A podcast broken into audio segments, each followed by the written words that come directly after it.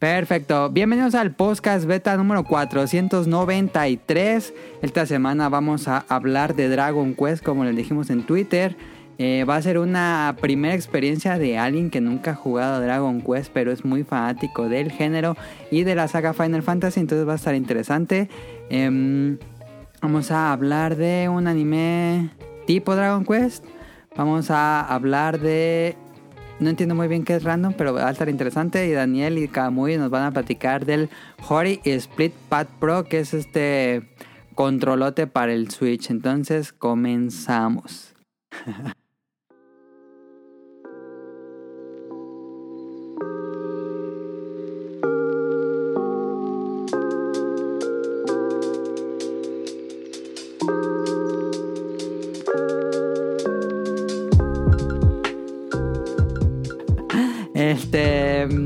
yo soy Adam Omili Ninja y tenemos invitado quien nos va a hablar de Dragon Quest por primera vez es Eric Muñetón que ya había salido en el podcast beta hace ya rato, si se acuerdan, hace, ay, que no sé cuándo, hace un año o dos años. Sí, sí eh, hola a todos, eh, gracias por la invitación, eh, gracias a todos. Eh, sí, desde, según los registros de correo, desde abril del 2019, que creo que si mal no estoy, fue una comparativa que hicimos, de hecho, con, con el muy estimado Kamui, de Dragon Quest y Final Fantasy. Sí, fue un programa bastante largo y comparamos juego por juego. Em, creo que nos fuimos muy ambiciosos, pero sí lo hicimos en abril del 2019, entonces ya casi dos años que no regresaba Eric Muñetón. Este, entonces es un placer tenerlo aquí de vuelta. Muchas, muchas gracias. Y también tenemos a Kamui, lo quise invitar porque vamos a hablar de Dragon Quest. Y dije, bueno, pues probablemente no va a estar Caro ni Tonali, no están. Aunque Tonali me dijo que tal vez sí se une. Este, mm, pero entonces le invité de nuevo a Kamui. ¿Qué onda? Muchas gracias por esta invitación. Y justo estaba haciendo memoria de ese podcast y me sorprendió más de un año. Yo pensé que era del pasado. No, es más. Pero sí, ya tiene un ratote. El año 2020 se perdió, no está en el registro de nadie. pues sí. Sí, porque yo pensaba, no, fue el año pasado. Es que 2020 se sintió muy largo también. Sí, pero vaya que ya tiene rato entonces de ese, de ese programa, fíjate. Sí. Pero bueno, a ver qué tal Em, esté. Dedicado a Y. tenemos a Daniel, que no estoy muy seguro, Daniel, pero creo que no conocías a Eric Muñetón. No, sí, una, vez grabé con él. No recuerdo Ah, de qué, pero sí, Pensé una que vez no. grabé con él. Con él. Sí, Hola, me acuerdo Dani, hola, Ah, hola. Me acuerdo que contaste unas experiencias de Colombia, pero no... No recuerdo el tema de ese programa, la verdad. Bueno, es cierto, no, no dijimos que Eric es de Colombia. Sí, sí, de- Y- desde Bogotá. Es de Bogotá. Ahí está. Entonces, eh, pues ya, ya saben, eh, empezamos con qué juegan la semana. Si quieres, empieza tú, Eric. Ah, eh, yo esta semana, pues bueno, sin... eh, esta semana solamente estaba jugando Final Fantasy VII. Estaba jugando el original. Porque arranqué por primera vez Final Fantasy VII del remake. ¿Y quisiste darle otra repasada al original? o- Eh, Sí, al original quería eh, pasarle otra repasada porque la última vez que lo jugué fue, uf, hace como en el 99, tal vez. Ajá. O sea, es el del, de los de PlayStation es el único que no repasaba desde su fecha original.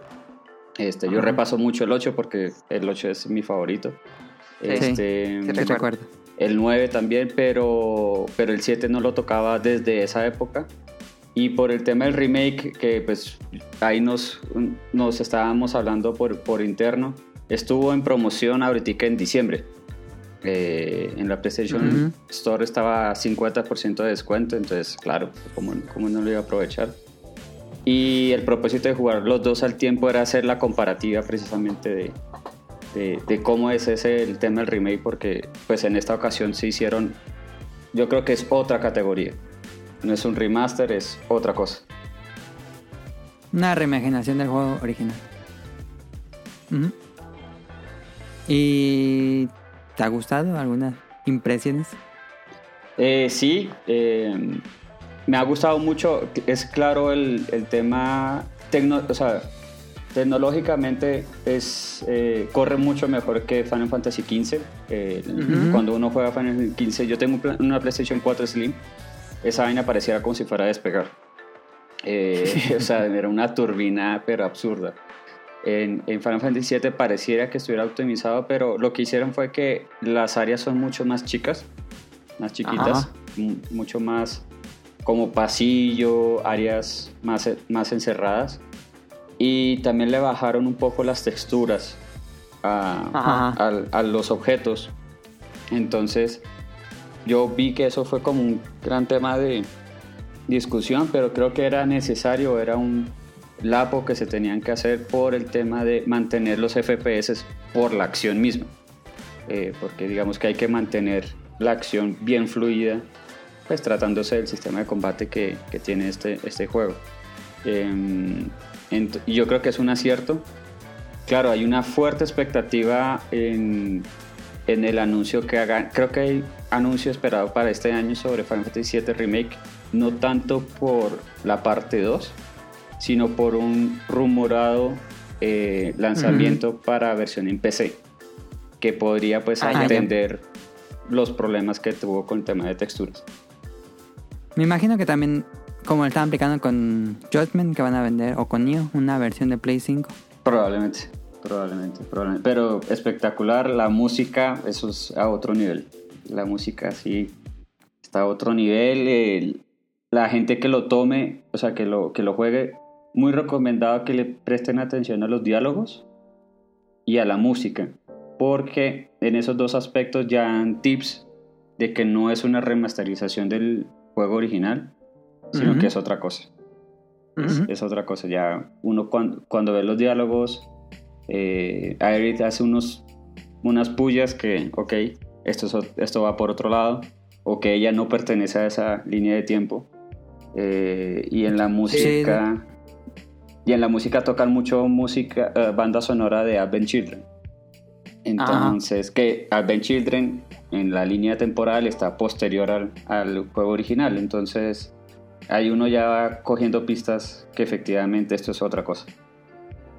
¿No, no te da miedo que hagan un Kingdom Hearts en cuanto a un desastre con la historia?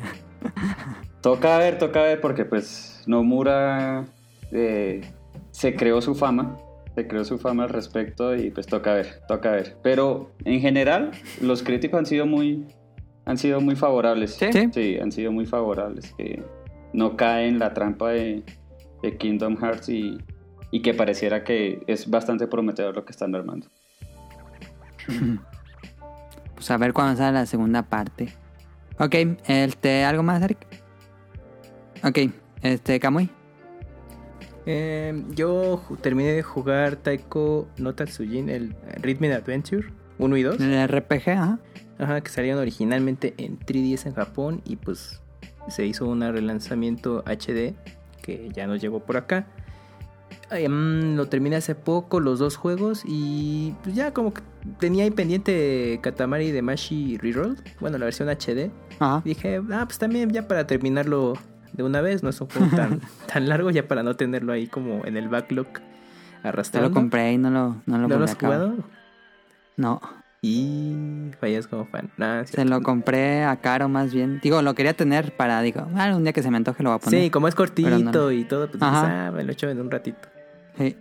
Sí, así me pasó porque también salió eh, en digital, ahí lo tenía y dije, no, ya en un fin de semana lo acabo y next, ¿no? ¿Cuál? Y ahí lo iba arrastrando.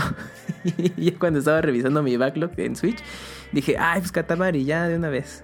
Y entonces ya ahorita, eh, ya me faltan poquitos niveles, pero ahí lo que te toma más tiempo es justamente el hecho de mejorar tu, tu récord si es que tú lo quieres hacer, ¿no? Ajá. Y ya. Y mm, pues nada más, ¿eh? Y ya de ahí voy a ver qué, qué otra cosa hay de backlog pendiente. Pero ahora en PlayStation, mm, este, me regreso para jugarlo, pues ahora en el, en el 5 todo. Pero pues ahorita he jugado muy poquito. Ok.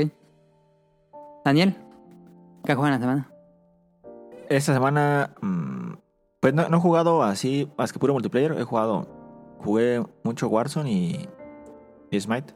¿Ya regresaste al multiplayer, Daniel? Ajá, estoy jugando un poco. has- Es que, como, pues no sé, me dio ganas. y me he regresado. Es tu comeback al multijugador porque antes Daniel jugaba solamente con multijugador. Sí, antes le pegaba durísimo al multiplayer. player. Ya, ¿Cuál era Smite. tu último Pues por, multijugador? Por lo menos los que escuchamos el podcast de rato, siempre te escuchábamos el Smite. Sí, jugaba. ¿Qué me dijiste tú, Kamui? Perdón. Que antes de, de Call of Duty, ¿en cuál andabas de multijugador? Mira, le, le pegué durísimo al Halo y luego a, Ajá. a Call of Duty, al Rainbow Ah, Six y Smite son los que más le he pegado. Al que más le he pegado es a, a Call of Duty, yo creo, y a Smite. Mm, ok. Hubo. Porque Smite sí me acuerdo, pero como que fue hace mucho, ¿no? Sí, ya tiene como unos dos años que jugaba así, Ajá. mucho, mucho. Sí. Sí, sí, ju- sí jugaba bastantísimo. Yo creo como unas. Mínimo unas 7, 8 horas diarias. No mames. No puedes, en serio, en serio, en serio. Eso era un trabajo ya, Era tiempo dedicación. completo. Eh, tenía casi. Sí, horas- un trabajo de tiempo completo. Tenía casi. Con esas horas de sí, se acababa RPGs. tenía casi 2000 horas de juego en Smite. No inventes.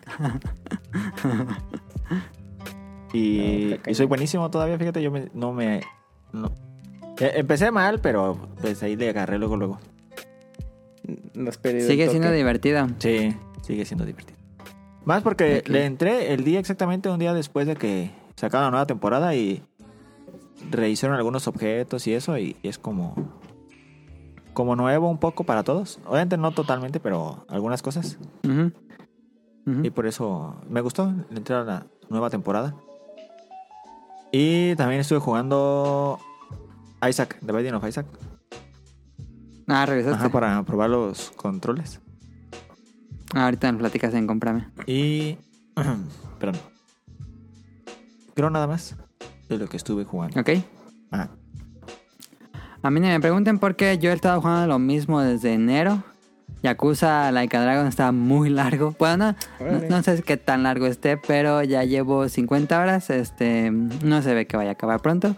Em, y Hades, no mames, yo ya me volví adicto a Hades. Estoy como Tonali, mame y mame con el Hades.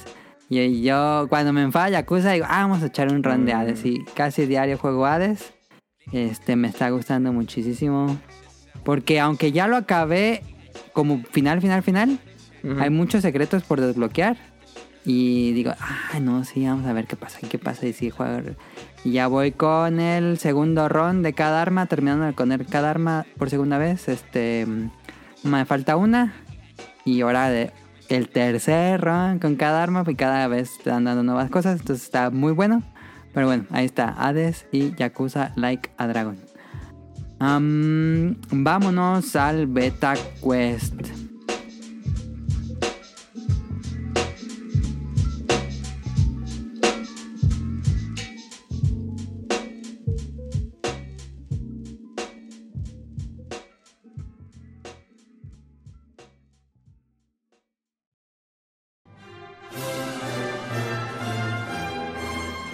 Llegó la hora del Beta Quest.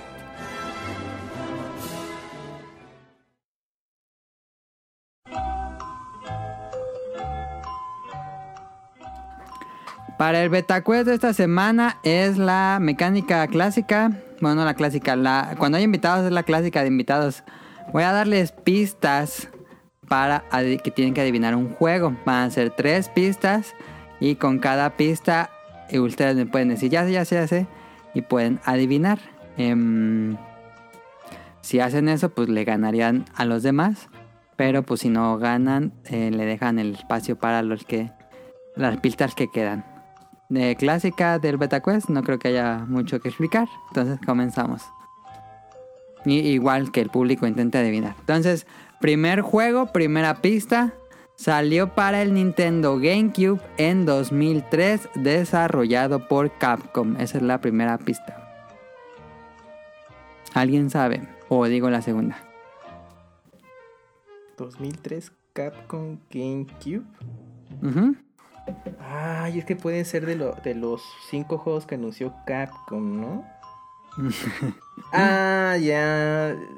Sí, creo que ya sé cuál va a ser. Kamui, ¿quieres adivinar? Sí, A ver. Resident Evil 4. Eh, no, falso. Y me falló. Todavía quedan dos pistas. ¿Alguien más quiere adivinar? Yo, yo. em, Ah. Estoy entre dos. No sé por cuál irme. Beautiful. Como quieras. quieras. No. ¿Cuál? ¿Cuál? No, eh, Okami. No, ese no salió. Falso. Daniel, No, quedas yo, tú yo me voy a vivo. esperar todas las pistas. Todas las pistas. Puedes esperarte las Ya, tres ya. pistas porque los otros se, se emocionaron. Entonces, a ver, Daniel, es una mezcla entre un beat 'em up y plataformas. Y de una vez te voy a decir la tercera. Ajá. Puedes adelantar o atrasar el tiempo como una película. Adelantar y atrasar. Como una película. Ya le di tres pistas clave. Y hasta te dieron casi la respuesta. Sí. Ah, Si pusiste atención, ya debes de saber cuál. ¿Cuál qué dijo? Ah, que puede ¿Qué? adelantar y atrasar el tiempo como una película. película. ¿Qué, a-. ¿Qué amague hice? Ajá. Si le pusiste atención a Eric, ya te dio la respuesta hace ratito. Sí. Ah, Toma dos. Estaba en el teléfono, amigos. ¿Qué dijeron? ¿Qué dijo Eric? ah, de Capcom. Del 2004. Capcom, GameCube, O sea, estás en la up, portería solo. Así te, te dejó Eric. Adelantar solo. atrasar el tiempo como una película. Debe estar, debe estar este Tito y, y Rol gritando. Sí, sí me imagino. Sí me imagino. En, en mi defensa nunca tuve GameCube. Eh, cuarta pista No, salió para otras consolas. No. Ya, ya, tachado. Sí, no, no sé. No, ¿No ¿cómo sabes? crees? te dieron la respuesta hace rato, Daniel. No, no sé cuál, a ver cuál. No escuché. Beautiful Joe dijo. Ah, iba a decir Beautiful Joe, fíjate, pero pensé que era de Play ¿Y 2. luego? Pues hubieras dicho. Pensé que era de, que solo había salido en Play 2. No, digo GameCube. No, el primero salió en GameCube y luego, por eso te dije la cuarta pista salió en otras Ah, yo consolas. pensé que ese era exclusivo de Play 2. Pues ya. No, es que salió Ahí después. Yo me, yo me devolví porque lo confundí con Platinum, que era el publisher. Entonces, por eso me patracé. Sí, mucho antes, cuando era Clover. Ajá. Pues Ay, nadie que la era atinó a la primera. Mm, bueno, a ver. Segundo juego, primera pista. Ajá. Salió para el Nintendo 64 en 1996, desarrollado por Nintendo. Paso. ¿Alguien? Hijo, no, se me voy a esperar a la pista, ¿eh? ¿Tú, Daniel? 2006. 96, ¿no? No, 96, 96. Ah, perdón, 1996. 96. Ah, Sí. mm, Por Nintendo 96. No, me espero la siguiente. No, sí me espero la sí, sí, pista. Segunda No, pista, no, es un juego de lanzamiento de la consola. Ah, es que puede haber jiribilla. Me voy a esperar la siguiente pista. ¿Alguien quiere adivinar? ¿O digo la tercera? No, yo me espero la tercera. Eric. ¿Es de lanzamiento? Ah, ajá, de 64. No, me, me- paso, paso. Yo todavía ni nacía Ah, la cuando tercera salió el pista. 64. La, manches. La tercera pista es muy fácil, no vayan a decir la respuesta. La tercera pista es, es una especie de simulador de vuelo. Ya sé Ah, cuál. yo también. Ah, yo también. Ahí Ya, estaba ya, la ya. jiribilla. Sabía que estaba la Voy a contar tres y dicen su respuesta. Una, dos, tres. Pilot Wings. 64. Yo no me acordaba el no nombre, pero la que dijeron ustedes, yo también la Porque yo la tengo. No, no. Lo no, que no ustedes dijeron. Daniel, ¿no dijiste nada? No, por eso yo no dije nada. No manches. Es que no me acordaba del ¿Quién nombre. sabías? yo lo tengo, pero no me acordaba del nombre. Hubiera dicho uno donde vuelan los monos, algo así. Eso para Estuve Eric pensando, y pero no, llegó a mi mente. ah, ok. Em, tercer juego, primera pista. Salió para arcades en 1984 y en NES en 1985 desarrollado por Capcom. Ah, Es de arcade y de Nintendo. Salió después en Nintendo, un año después. ¿Quieren mm, responder o hay, hay otras dos pistas? Me espero la pista. Yo también espero. Ok. Segunda pista, es un shooter de navecitas vertical. Ah, ya, ya sé cuál. ¿Alguien bueno, más? a, a ver, porque pues, hubo muchos shooters, a ver si no fallo. A ver, acá muy. ¿Sí? ¿Sí la digo? Yo también digo. ¿Sí? A ver, Daniel, espérate, entonces voy a contar uno, dos, tres. ¿Tú, Eric? No, paso. No tengo, no tengo el nombre. Ok, una, dos, 3. 1942. 84 iba a decir yo. A ver, Kamui dijo 1900 qué? 42. 42. Yo sabía que era ¿Y tú, Daniel? 1900. Yo dije 1984. Se la puedes dar por buena, Velosa. Casi la tiene bien. Ok, la voy a dar por buena. No, pues si no la tiene, no. Porque no supo la de pasada. Pero sí lo ubicabas, ¿no, 1942. Daniel? O sea, sabías Sí, qué juego sí, era. yo lo tengo también. Un avioncito de la guerra mundial. Sí, también lo tengo en el NES. Ah, pues ahí está. Sí, pues, no pasa nada. Ok. Va eso les pasa por, ganando pasa por multiplayer. No jueguen multiplayer. Sí, no, juega multiplayer. Cuarto juego, A ver.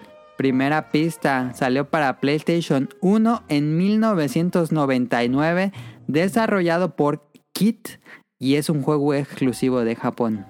No. ¿Kid es el desarrollador? Ajá. O sea, Kid de, con K, con, con T, perdón. No, K-I-D, Ah, Kid. Ok, ok, ok. Kid. ¿En qué año? 99. 99.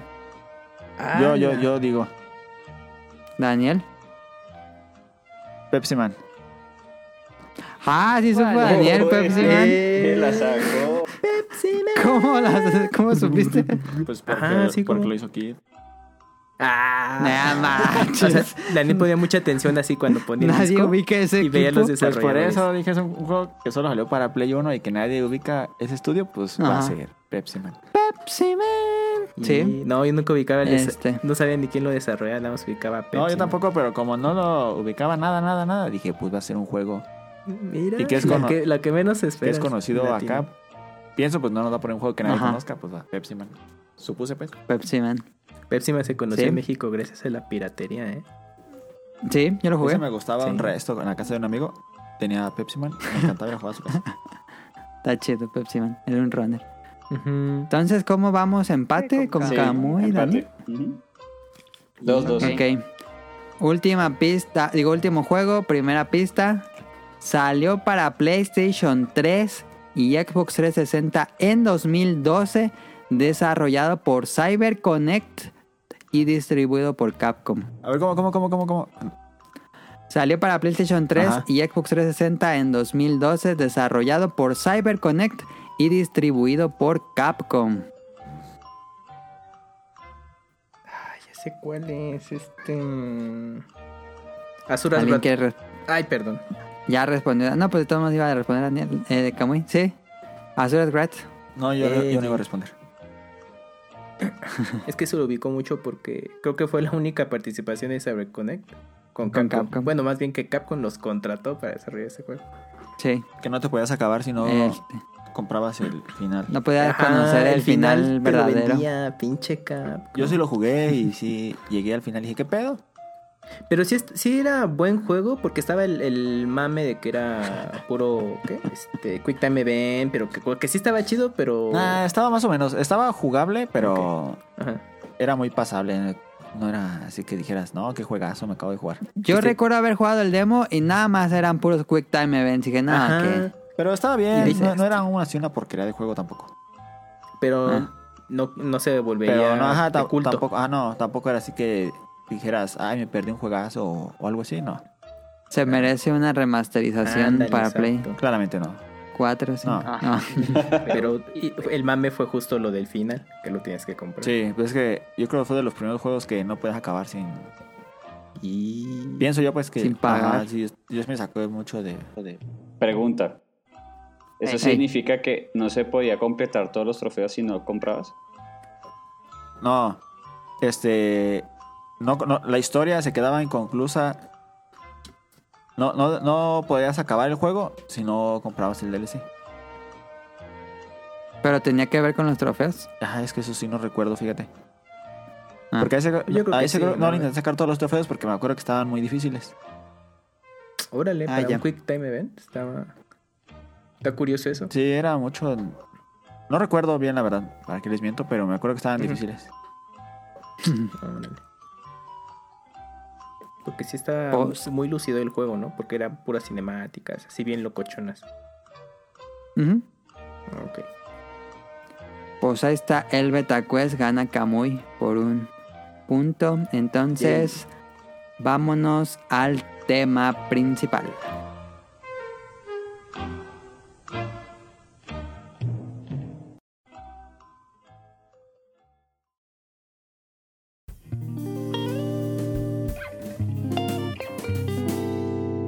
Tema principal.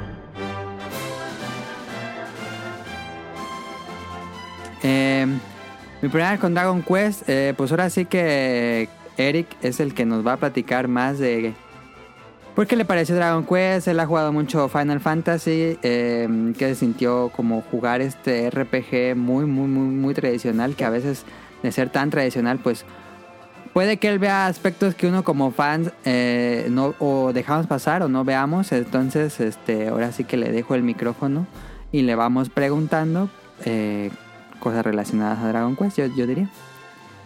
Vale, listo. Yo, yo tenía como una estructura, pero me pueden interrumpir cuando quieran. Sí, sí, sí, sí. sí. Me, pueden interrumpir cuando quieran. Pues bueno, lo, lo primero que, que, que a uno le entra, o sea, pues todo esto es por los ojos, ¿no? Entonces, lo que más me llamaba la atención era el tema el de la dirección artística. Pues obviamente Toriyama pues está ahí más que presente. Pero entonces yo tenía una preocupación que me pasaba en Chrono, en Chrono Trigger, bueno, eh, y era que voy a ver en- a lo largo del juego los mismos personajes de Dragon Ball. o sea, tenía Sí. la preocupación de que, ok, el protagonista, no sé, va a ser una Bulma o va a ser Mm, un Gohan. Yajirobe o algo así. Ajá.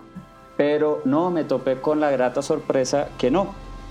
O sea, digamos que a pesar de usar el mismo estilo artístico, eh, que es muy único y de hecho me gusta que sean tan eh, tradicionales en eso porque de verdad se diferencian de otros JRPGs eh, donde Ujú. digamos podrían caer en la trampa de que visualmente es un anime genérico.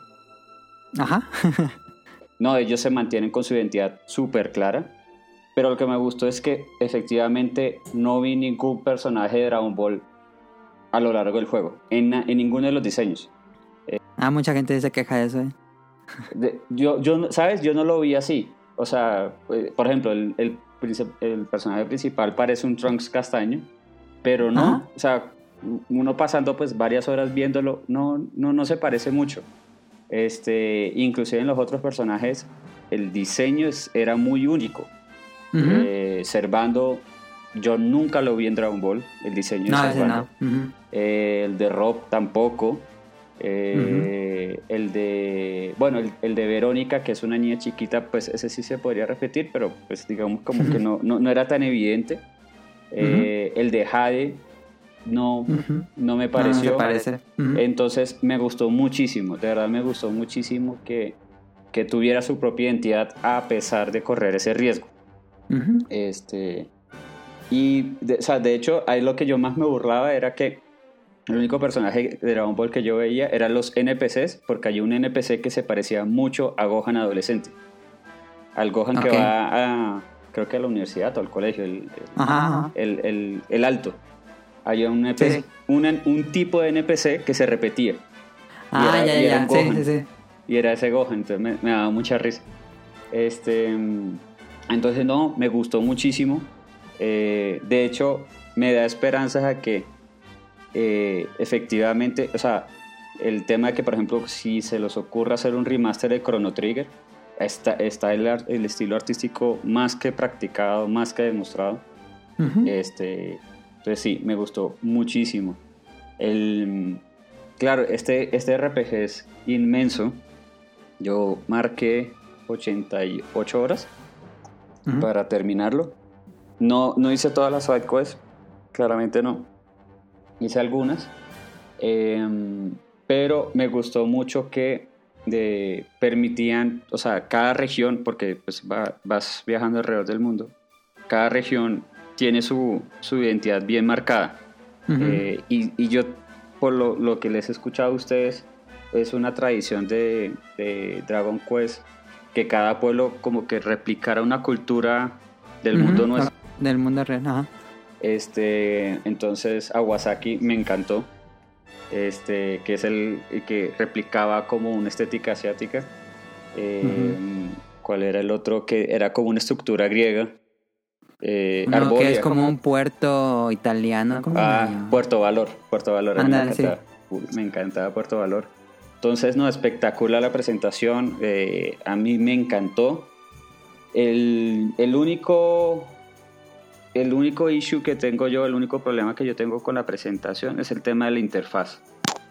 Em, ¿Se te hace muy em, tosca o...? Sí, se me hace muy plana. Eh, Se me hace muy plana. Yo, digamos que en mis notas, yo decía, ok, de pronto es un tema de apelar a la tradición, eh, donde pues efectivamente en Super Nintendo, eh, digamos, los menús eran planos y eso, y eso. Pero no sé si también sea un tema de presupuesto.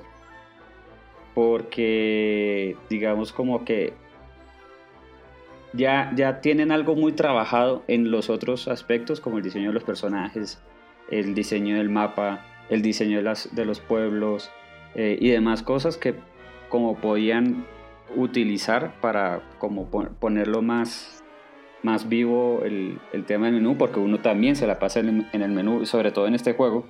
Sí. Eh, no solamente por el tema del equipamiento, sino por otro elemento que me encantó mucho, que era el crafting. Eh, Entonces se me hacía como un poquito aburrido. Eh, Sí, de hecho es muy tradicional, aburrido, porque como que siempre han tenido los mismos menús desde el primer juego. Puedes jugar Dragon Quest 1 y prácticamente es una copia del mismo menú. Este, no sé si deberían trabajar en eso. Igual Pokémon, como que Pokémon también tiene los mismos menús en todas las entregas. A mí me gustaría que sí hubiera un cambio en el menú. Por ejemplo, creo que Persona 5 es completamente los mejores menús que se han hecho en la historia del videojuegos. Entonces, tal vez podrían mejorar muchísimo más en ese aspecto. Sí, yo, yo, yo sé que ellos apelan mucho a la tradición y deberían, o sea, seguir que ese sea su factor diferenciador, pero oja- ojalá no se vayan quedando en los otros aspectos. Eh, porque sí, sí, sí, sí los puede castigar el, el consumidor en, en ese sentido. Eh, otro aspecto de la presentación que ahí tengo, o sea, si bien visualmente me encantó y para mí fue un descanso pasar de Final Fantasy a Dragon Quest visualmente, eh, porque digamos como que venía jugando de Final Fantasy XV, que de verdad en términos de presentación, aunque las gráficas son espectaculares, se me hizo muy aburrido. Eh, o sea, las zonas no tenían mucha identidad, Ah, sí, sí, sí, sí, eso tiene. quizás, o sea, quizás las áreas más interesantes, en realidad tú nada más compartías o, estabas en esas áreas como unas máximo cuatro horas, que era uno de un cráter en una mina y el otro Ajá. era el, el pueblo donde eh, era eh, más, el oráculo, el- la ciudad de origen del, del oráculo. Sí. Pero eran episodios cortísimos, o sea, respecto a todo lo que tú haces en el resto del juego, son episodios de tres horas, cuatro horas no más Ujú. y eran las zonas más interesantes visualmente, pero en realidad no hacías, no compartías tiempo. Ujú. Eh, y para mí, pues Dragon Quest sí, buah, me deleité, me deleité en, en ese, además porque, bueno, ahorita lo, lo menciono, pero Dragon Quest tiene un, un- una mecánica que tiene que ver con el crafteo, que de verdad te hace recorrer todo el mundo, todo el mundo, y de verdad te hace como ir, ir a ver todo, todo, todos esos paisajes, todas esas zonas, eh, todos los monstruos que, que de los monstruos, hablando de Dragon Ball, y fue algo que me encantó, y sobre todo los dinosaurios y los dragones, eh, me Sí. recordaron mucho a Dragon Ball 1. Sí. Sí, o sea, me encantaron, entonces eso yo era feliz, feliz ahí. Gran diseño de monstruos en general. Em, el, un aspecto que me pareció un poco flojo fue el tema de la música. No porque la música fuese mala, sino porque percibo que hubo poca variedad. Ok. y eso pues se, se evidencia en un dato muy, muy evidente que, que, que es difícil un poco de, de, de- de argumentar y es el número de pistas. Dragon Quest 11 tiene 27 pistas, mientras que en los Final Fantasy estamos hablando de más, 80, más de 80 Sí, pistas por juego. fácil. Ajá. Y eso se siente mucho en las escenas. Cuando están los diálogos, cuando hay un cambio en la trama y todo eso, se repiten muchas canciones. Sí, sí, sí. Este, o, o pocas, por ejemplo, creo que no hay un tema para todos los personajes. Creo que no. Creo que hay eso para algunos principales, pero no están para todos.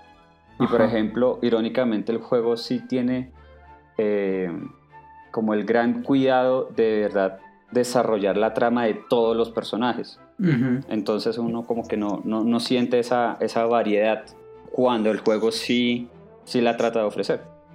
Y pues usa muchas canciones de los Dragon Quest viejitos. Entonces, pues Koichi Sugiyama hizo un buen trabajo, pero ya no propuso muchas cosas nuevas, la verdad. Son muchos eh, arreglos, principalmente. Sí, y por ejemplo, otro punto donde se nota, eh, digamos, esa falta de... No es tanto de... can- O sea, sí es cantidad, eh, pero no, no es que uno diga, hágame más cantidad castigando la calidad. Es simplemente que, por ejemplo, en estos JRPGs, cuando tú llegas a una ciudad, usualmente la ciudad tiene su propia canción. Y en ese, unas ciudades tenían su propia canción, otras no, otras ten- Ajá. compartían la misma canción. Entonces, a- ahí es donde yo decía, miércoles, me, me falta más música, me falta más música. Este, y eso porque yo jugué la versión S, que Ya la orquestada. ya la orquestada, que pues e- era lo que, era lo que estaba buscando. Y en esa versión está eh, la banda sonora de Dragon Quest 8. Mm. Y digamos que a pesar de eso, o sea, yo jugué con la de Dragon Quest 8 como en las primeras 8 horas, tal vez. Pero no, no terminé de, de jugar todo el juego con la de Dragon Quest 8 porque yo dije, no, yo quiero escuchar la música que diseñaron para este. Eh, y sí, aún así me faltaba variedad, me faltaba variedad. No sé si hay alguna pregunta. Que quieran hacer, Camuy Daniel.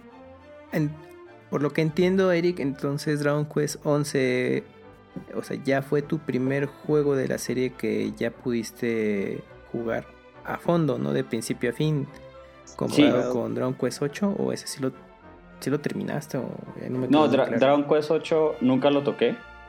Eh. Digamos que por, por lo bien que le fue, Ajá. sí, sí lo- estuvo en mi radar, pero nunca lo jugué. N- Nunca lo jugué. Este, en- yo nunca tuve PlayStation 2. eh, en esa época yo tenía era GameCube. Entonces digamos que no, no tenía ese chance. Este, pero cuando salió el 11, muchos lo comparaban con el 8. Ujú. Diciendo que Sí. efectivamente era un buen sucesor al 8. Teniendo Ajá. en cuenta que el 8 había dejado la barra muy alta para, para la serie. Eh, y pues hubo un, un tema de mercadeo también que yo digo, por favor, sigan haciéndolo. Y es el tema del demo que se permite trasladar al juego completo. Ah, sí, es cierto. Eh, sobre todo porque en el demo yo le metí 10 horas. ¿Hasta dónde te llegaba, llegabas en el demo? En el demo tú llegabas hasta las puertas de Galápolis, Ah, ya, ya, ya. la, la del sultán. No, pues sí te deja avanzar bastante el demo entonces. Ujú. Sí, y no, y no solamente eso, te dejaba craftear todo lo que pudieras hasta ese punto. Ok. este, que para mí yo me volví adicto a esa, a esa- a mecánica.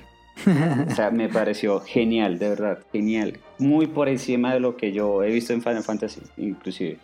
Eh, Ok. es- ese es un punto que ahorita que, que quiero tocar. Eh, en jugabilidad, pues definitivamente, esta es una cátedra de JRPGs, jugar Dragon Quest. Cualquier fanático de JRPGs tiene que jugar Dragon Quest. Eh. Me parece, yo digo, me parece un, un insulto no, no ser fanático del género y no haber tocado un Dragon Quest, eh, porque de verdad, de verdad se siente que de ahí, pues, nace mucho de lo que es el JRPG hoy en día y lo hablábamos en, en el especial anterior, siendo ese el primero, eh, eh, pues por el lado de Enix en esa época. Este, y, sí, es un JRPG puro y duro. Turnos, eh, pero sí logra tener muchas convenciones modernas que me agradó ver. Em, Los quality of life. que le- Sí, los Quality of Life, pero, pero que de verdad se siente que si vas a hacer un juego JRPG por turnos, los debes, los debes tener. Ujú. Eh, por ejemplo, me gustó mucho el hecho que cuando arranca la batalla, o sea, el cambio de pantalla, como, uy, listo, ya, va a arrancar la, la batalla, Sí, sí, sí, te dan la oportunidad de cambiar la formación del equipo.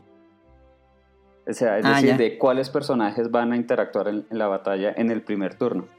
Y eso me pareció, eh, me parece un quality of life bacano, porque por si tú la embarraste desde que te cogió desprevenido un enemigo, este, y tú decías miércoles, no, yo necesitaba ir al tanque, o necesitaba, no tengo un healer en la formación en que, en que tenía, Ujú. te da la oportunidad de, de ajustar.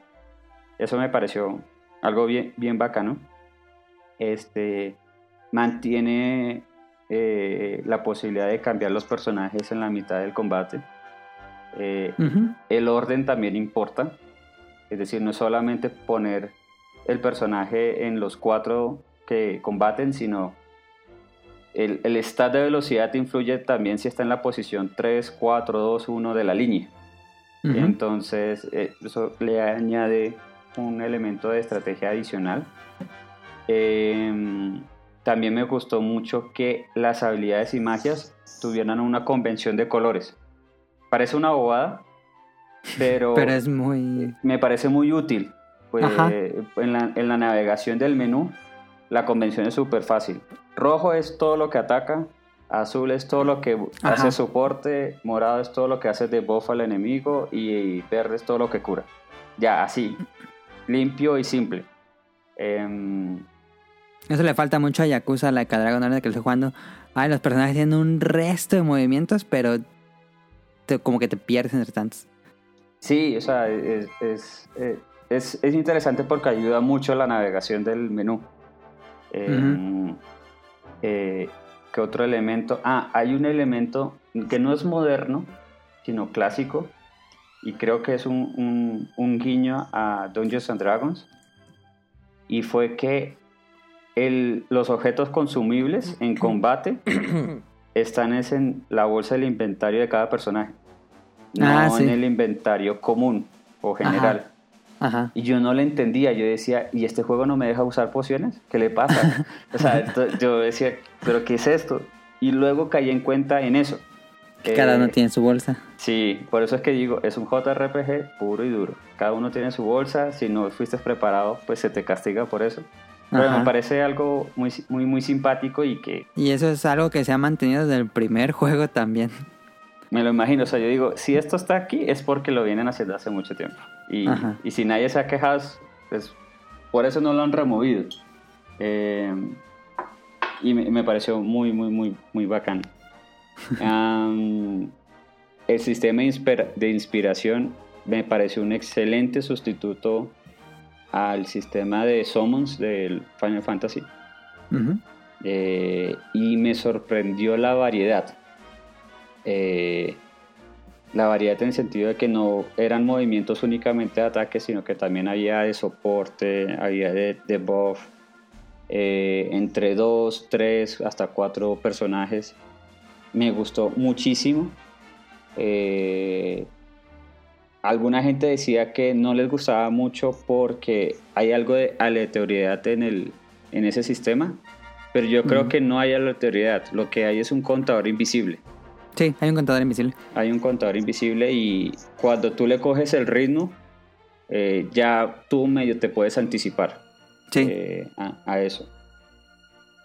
Entonces sí, sí, sí me sorprendió mu- mucho. O sea, a pesar de, de ser un juego muy tradicional, me pareció muy innovador ese sistema. Eh, y de verdad te hace pensar más. El, a, a mí, yo soy, yo me trago cuando hay muchas opciones.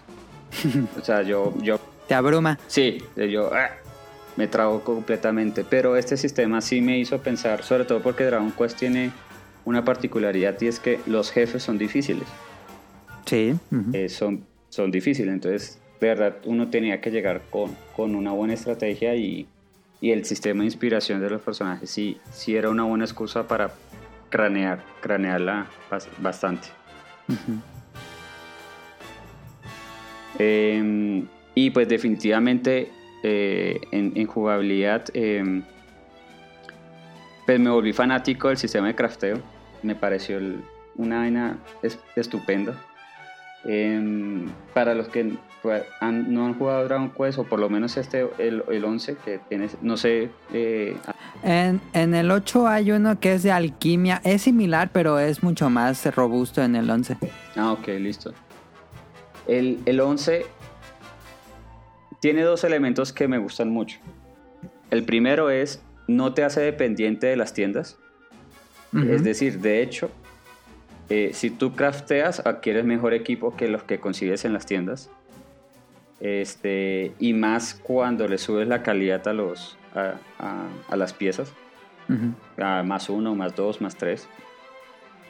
Pero lo otro que me gustó es que para tú hacer más crafteo te toca aprender recetas. Y la forma de aprender recetas es explorando. Porque son libros que están en bibliotecas, eh, En casitas. sí, en casitas o en cofres por ahí rebuscados. Ajá. Entonces, yo me encontraba con que, ok, estoy en esta región, eh, ya sé que lo que sigue va a ser un dungeon, eh, voy a ponerme a explorar. Y me ponía a explorar. Y efectivamente encontraba recetas, encontraba nuevos materiales. eh, y si no eran recetas, eran libros que contaban historia del mundo. Eh, Entonces, el sistema de crafteo, donde de verdad tenías un incentivo para dedicarle tiempo, porque de verdad te mejoraba mucho el desempeño, Sí. eh, se volvía un puente para explorar y saber más de la historia del, del juego. Entonces me pareció un sistema muy bien pensado, muy, muy, muy bien pensado. Sí, casi. Bueno, terminas con casi las mejores armas haciendo eso. Sí, sí, sí, sí. Eh, so- solamente, digamos, como que hubo una tienda que tuve que, o sea, gasté mucho, eh, pero Ajá. era porque ya estaba al final y, y es eh, el pueblo inicial, al final, en el endgame. Creo que tiene lo- los mejores ítems que puedes comprar y en ese momento pues te, te, ayu- te ayuda Sí, sí, sí, ya sé cuál. a, a mejorar a mejorar mucho lo que venías. Eh, Pero sí, definitivamente crafting is the way eh, en, en- en Dragon Quest 11. Ah, en la jugabilidad hay un sí hay un punto que no me cuadró eh, y fue no, no sé ustedes qué opinan y es eh, hay unas habilidades y, un- y unos y unas magias o sea, ustedes saben que hay habilidades que son de un solo objetivo o Ujú. multiobjetivos. Ujú. Y luego otra de multi-multi objetivos. Exacto, entonces en Dragon Quest se inventaron una tercera categoría que era si pertenecen a cierto, a cierto tipo. Entonces Ajá. para los escuchas, hacerle el ejemplo más fácil era, imagínense un combate donde son dos objetivos. El A es un humanoide y el B es una bestia. Ajá. Entonces había, un, había una habilidad multiobjetivo, pero decía, sí, yo soy un- una habilidad multiobjetivo, pero solamente le pego a un solo tipo. O sea, si Ajá. tienes dos objetivos, Si hay tres slimes y una, no sé, un águila, ya es el multiobjetivo, nada le va a pegar a los tres slimes, al águila no le pega. Exactamente, exactamente. Y esa vaina sí que me emputaba. No, esa vaina que, pucha, yo decía, y sobre todo al principio, porque al principio Ah, tú todavía no tienes las habilidades de que golpea a todos. Tú No, ajá. tienes son los de un solo objetivo y los multiobjetivos, pero por tipo. Entonces, este, claro, yo, o sea, eso como que yo dije, no, pero ¿para qué? Si querían hacer algo así, yo lo que hubiera hecho era, en vez de categorizarlos por tipos, Ujú. Hubiera hecho como un sistema de zona. No, nada, que le pega a los primeros tres o los primeros dos. Exactamente, o sea, como que le pega al centro y le pegó a los dos adyacentes. Ajá, ajá. Y más en Dragon Quest porque en Dragon Quest tú puedes tener hasta 8 objetivos eh, al mismo, Al mismo tiempo. tiempo. Sí. Eh, entonces, Y luego están sentados caprichosamente de que pone como tipos entre lugares. ajá, exactamente. Entonces yo digo, o sea, siento que, y, y- y fue así, o sea, yo arranqué jugando Dragon Quest este noviembre y lo acabé de terminar ahorita eh, el, el 30 de enero. Este, y en esa primera vuelta, o sea, tan pronto yo tenía las habilidades que golpeaba a todos, me olvidé de las Eh. otras. Me olvidé Sí. de las otras. O sea, entonces, claro, hay como una redundancia de habilidades que, que yo digo, no, o sea, se pudo haber pensado de otra manera. Es, esa es como lo, lo- mi crítica al... Que eso también es algo que han tomado de todos los juegos. Eh, los multiobjetivos también es, es algo ya muy viejo. Y cuando sientes que ya eres más poderoso, creo yo que puede ser una teoría de por qué usan esto. Es que ya cuando tienen las explosiones que le pegan a todos, pues ya te sientes mucho más fuerte. Y como dices, ya dejas de usar los otros. Aunque en contrapunto, pues los otros a veces pueden hacer más daño. A sí, veces. cuando, exacto, cuando sabes las debilidades. Entonces, Ajá. por ejemplo, eh, hay, o sea, hay enemigos que son claramente débiles a hielo Ajá. y pues puede ser más eficiente usando hielo que el, el de explosión. Ajá, aunque, aunque no le pegas a todos. Exacto, aunque no le pega todo. Entonces, como digo, ah, ahí no sé, creo que le embarraron. Sí, sí, podrían hacer un cambio ahí. Eh, bueno, y otro tema, eh, la historia. La historia. La historia, eh, arrancando por la conclusión, 9 de 10 para mí. Eh, me pareció muy buena la historia, pero, o sea, a- a algunos podrían decir, no, pero es una historia muy simple. Sí, es cierto, es muy simple. Eh, esa es una virtud para mí, opino yo, siendo un autocrítico de Final Fantasy, yo a veces pienso que Final Fantasy se enreda demasiado en sí mismo, Ajá. eh, tratando de contar historias similares de pues, la típica, ¿no? Del bien y el mal, la lucha del bien y el mal. Se inventan un, un antecedente, un lore que uno, mejor dicho, tiene que estudiar una tesis, tiene que hacer un pregrado O ver una película como Final Fantasy XV. Ah, sí, es que es absurdo, o sea, es, es, es el- toca estudiarse el panteón de ellos para poder entender, ok, listo, estos son los malos, estos son los buenos, para así darle Sí. como un tipo de sentido. No, esta es una historia súper, súper fácil, eh, muy sencilla, mm, pero lo que me encantó, me encantó definitivamente es, bueno, es, es definitivamente una historia que te lleva a un viaje épico, es, un, es una historia épica, es una epopeya. Eh, Pero en la medida que vas avanzando y vas visitando cada región, hay microhistorias, o, o sí, unas pequeñas historias. Eh, Dra- Dragon Quest toma como, yo le digo, como la fórmula One Piece, que bueno, primero fue Dragon Quest, igual de ahí se inspiró Ichiroda. Pero en One Piece es, es lo mismo que Dragon Quest. Llega a una nueva región, hay un villano que está azotando esa región, vas, lo derrotas y el la gente ahí es feliz. Y eh, todo eso, pues vas repitiendo ese ciclo, con- conociendo más personajes y luego los personajes que ya conociste te van a ir ayudando en el resto de la historia. Sí, y, y por eso se me hacía un juego que es muy fácil de jugar por pedacitos.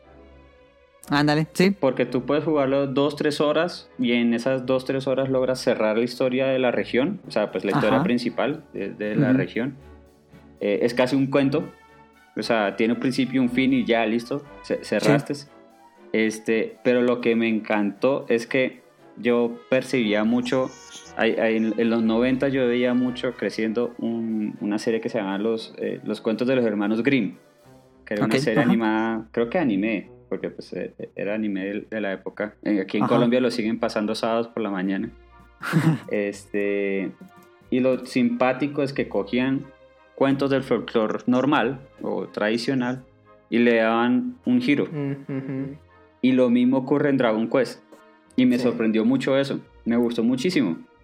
Este, Sí, porque se siente como cuentitos cada, cada pueblo. Sí. claro, pero, pero, o sea, de verdad, no era fácil anticipar eh, a lo que iba. El giro. Ajá. Exacto, el, el giro no era tan fácil de, de anticipar y eso me gustó, me pareció de verdad mm, una masterclass de cómo, cómo se debe contar hi- historias. Y no lo veía desde hace mucho tiempo en, en los JRPGs, ese tipo de, de, Ujú. de- de storytelling. Entonces me encantó, me encantó. Ah, en puntos así que yo quedé como, como, ah, el juego se quedó corto. Ah, en dos. Y es uno, el héroe. Eh, me costó mucho. Yo entiendo que el héroe es el protagonista silencioso. El avatar del jugador. Sí, pero, pero hay, un- hay un tema que no me, no me encaja. Eh, spoiler a los que no, no, no han jugado Dragon Quest 11, pero Ok, aquí va a spoiler. eh, tú conoces a tu versión de niño del héroe. Ajá. Y ese niño tiene una personalidad súper clara, súper Sí. definida. Y luego lo pierde. Y pues yo digo, bueno, ¿y qué? ¿La adolescencia? O sea, ¿te castraron o qué? O sea, es como, o sea, es, Sí. es, es un ente totalmente como, ah, bueno, sí, voy por la vida, a donde me lleven. Ajá. Es muy inexpresivo. Sí, súper inexpresivo.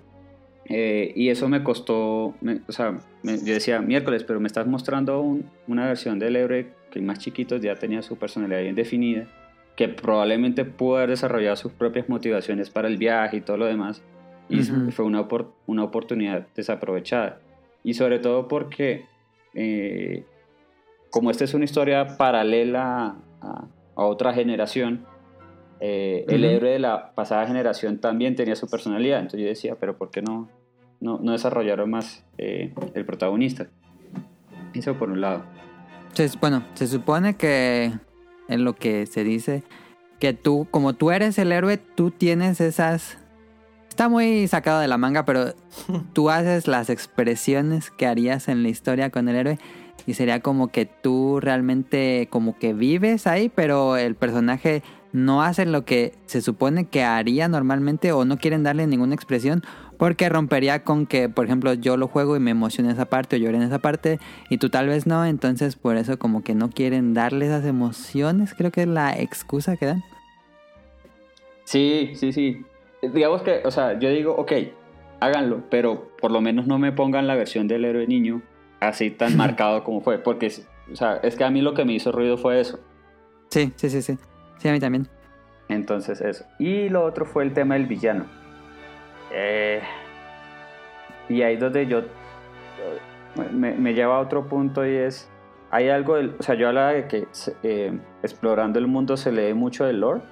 Y sí, efectivamente hay mucho lore, hay mucha historia de, eh, los antecesores del luminario. Eh, Pero hablaban del villano de una manera muy genérica. Y tú no sabías a cuál villano se referían. Entonces, este, o sea, prácticamente a mí me explicaron la historia del villano en las últimas dos horas. Sí, creo que sí. Eh, y yo decía, ok, sí, no maté, pero no, no, no es. O sea, lo, lo que quiero decir es, por ejemplo, Thanos en, en- en- en la serie, pues en la serie de películas es un buen villano porque hacen que te importe el villano y te dan un contexto y te dan una motivación y demás. Ajá. Aquí te dan todo eso, pero ya muy al final. Eh, Ajá. el juego está dividido en tres actos y prácticamente es en el tercer acto donde te dan todo el contexto del villano. Entonces es muy difícil uno como eh, vincularse con el villano. Ujú. Eh, esas fueron mi- mis observaciones. Eso también pasa en los pasados. Eh, en los pasados Dragon Quest casi siempre te explican la historia y motivación del villano ya para casi acabar el juego. Sí, es algo que te- deben calibrar. Sí. Sí, como que lo dejan un poco en factor. Porque hay un, como que hay un, ¿no? siempre un villano, pero sabes que ese no es el villano pero- y luego pero llega lo como la manejan fuerza. como el villano que, se, que hace el teje y maneje. Ajá, o sea, ajá. como tú lo mencionabas, ¿no? O sea, son aventuras pareciera autoconclusivas, ¿no? Llegas a una región, está el villano en turno, se une a tu, Ajá. a tu par y alguien más y vas avanzando. Pero durante toda esa aventura hay algo que rodea, ¿no? Una bruma ahí misteriosa que Sí, quizás está jalando todo eso, pero tu atención está en tu equipo y la aventura en la que se te está poniendo enfrente. Casi siempre es como muy omnipresente, Ajá, exactamente. O sea, sabes Pero- que hay algo ahí, pero Ajá. no, no, no, no. es- pero nunca te lo explican. Exactamente, justo y cuando ya llegas a- al desenlace es donde se te revela de, de quién es realmente ese, ese villano, ¿no? Ajá. Y entonces es algo que sí han manejado pues, en, pues, en la misma serie, e incluso pues en las aventuras de Dai también Sí, está esa en la misma caricatura, línea. bueno, anime, eh, hacen lo mismo. Sí, o sea, tú piensas de que, ah, es que el villano principal es este. Pues no, es que hay alguien todavía mucho más arriba. Ajá. Pero no sabes quién es porque hay alguien intermedio que tú piensas Sí. que es ese, pero no, pero es más arriba. Entonces Dragon Quest lo maneja así. Pero sí entiendo que quizás para eh, jugadores como que son más asiduos a jugar RPGs japoneses de manera muy regular, pues a lo mejor en, en otros títulos ese desarrollo del villano principal Lleva poco a poco. se lleva poco a poco, como que siempre estás eh, consciente de quién va a ser y a lo mejor pues ya vas tú eh, pensando eh, la conclusión de eso, ¿no? Creo que en el único Y que lo hacen Quest, ¿no? así es Dragon Quest 4, Ujú. que el villano es Zaro. Y sí es como el, como el Sephiroth de Dragon Quest, que cada rato te lo vas topando y vas conociendo realmente por qué hace lo que hace. Creo que es el único ejemplo que se me viene a la mente. Mm, ok. Pero sí, la mayoría de la entrega siempre es así, ¿no? Que siempre te lo, te lo rezagan como al final de, pues yo soy Sí. el que hice todo este desmadre. ah, ¿cómo crees? Y entonces, pues, pues ya estás enfocado a, a, pues, acabar, ¿no? Y punto. Sí. Pero sí, sí, sí entiendo ese punto como que no, no, como que no logras empatizar muy bien con ese villano que está presente, ¿no? Porque pues tú estás, Sí. vas enterado en otras cosas. No, no hay tanta importancia, o sea, es como, ah, pero ¿por qué me debe importar? Además, Dragon Quest, eh, en, en este, hay una dinámica entre, digamos, el lado del mal muy interesante. Me gustó muchísimo esa dinámica que, que, que hubo entre los dos villanos. Eh, Que yo digo, pues puchas, ¿por qué no me explicaron esto a tiempo? o hace 20, 30 horas antes, yo no pude disfrutar esto. que yo nunca lo había visto en otro juego, de verdad no lo había visto en, en otro juego. Y, Ujú. o sea, hace parte de los plot twists de Dragon Quest, pues yo digo, ah, otra oportunidad perdida. Ok. Pero no. pregun- Quedé enganchado, quedé enganchado con la serie. eh, eh, yo cuando lo terminé, yo le escribí a Dan por interno, eh, no, ya quedé enganchado. eh, eh, a, a los que no lo han terminado, por favor, termínenlo y vayan hasta el final, final, final, final, Sí, final. porque hay unos créditos falsos. Hay unos créditos falsos y, hay, y de verdad hay una escena post créditos que vale la pena Sí. verlo. Eh, quedé enganchado y no. ¿Cuándo mandan el 12? ¿O cuándo mandan a Occidente el 10? Este, pues la pregunta sería, ¿te, te animarías a jugar un Dragon Quest viejo? Sí, de hecho, mm, hay uno que me impactó mucho, o no, no me impactó, me intriga mucho, eh, y fue por la portada, y es, creo que es Dragon Quest 5, Sí. donde el, eh, creo que es el héroe, eh, que tiene como un turbán morado, Sí, es el 5. y creo, creo que el rol del personaje es como un mago, algo así. Ajá. ah, sí. Y me, me tramó mucho eso, porque no es el típico héroe de espada y escudo. ok. Entonces, solo por eso me intrigó. Pues vean, si lo juegas, Está no importa película. cuál, eh, los primeros tres son muy, pueden ser muy crípticos, pero creo que aunque lo juegues, vas a sentir lo mismo. En serio, se siente, no sé qué magia tiene la Dragon Quest, pero te sientes en casa. Después de jugar uno y terminar, y que ya te, te, te hiciste fan, si juegas uno pasado, pues sí se va a sentir más viejito, pero está ahí todas las mecánicas casi casi. Mm. No, pero sí, me, enca- me encantó, me encantó, me encantó y, y me perdí mucho, mucho no habiendo conocido la franquicia antes. De, comparando Final Fantasy, este, ¿qué, tú siendo tan fanático de Final Fantasy, ¿qué fue lo que sentías cuando jugabas que decía, ay, ojalá que esto fuera como Final Fantasy? Mm, O que extrañaras de Final Fantasy en Dragon Quest. a ver, el, el elemento que más me gustaba era, o sea, de, de Final Fantasy que digo, ah, gracias a Dios estoy jugando Dragon Quest, eran eh, las batallas por turnos. Eh, De hecho, para mí, para mí el mejor sistema de batalla de Final Fantasy, sin contar Final Fantasy VII Remake, es Final Fantasy X. Para mí ese es el mejor sistema de batalla de Final Fantasy. No importa lo que digan. Eh, ese me gustaba mucho. Eh, como digo, hay, hay algo de Dragon Quest que me gustó mucho y era el tema de las, esas pequeñas historias. En Final Fantasy. Final Fantasy es muy, pienso yo, muy débil en eso. Em, salvo tal vez en el 9 que, que sí tiene un- unas mejores historias pequeñas eh, en toda la franquicia.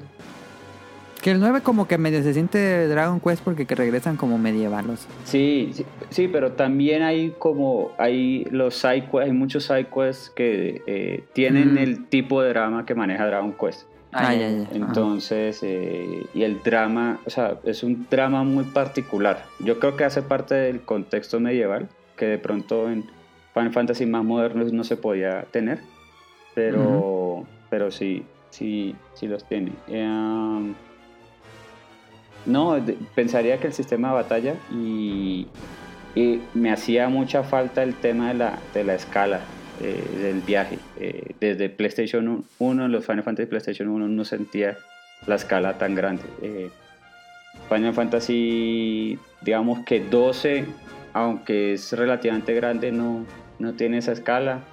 El 13, pues es un pasillo, y pues no solamente el, tema del pasillo, es eh, también eh, como el 15, eh, el mundo no es tan heterogéneo.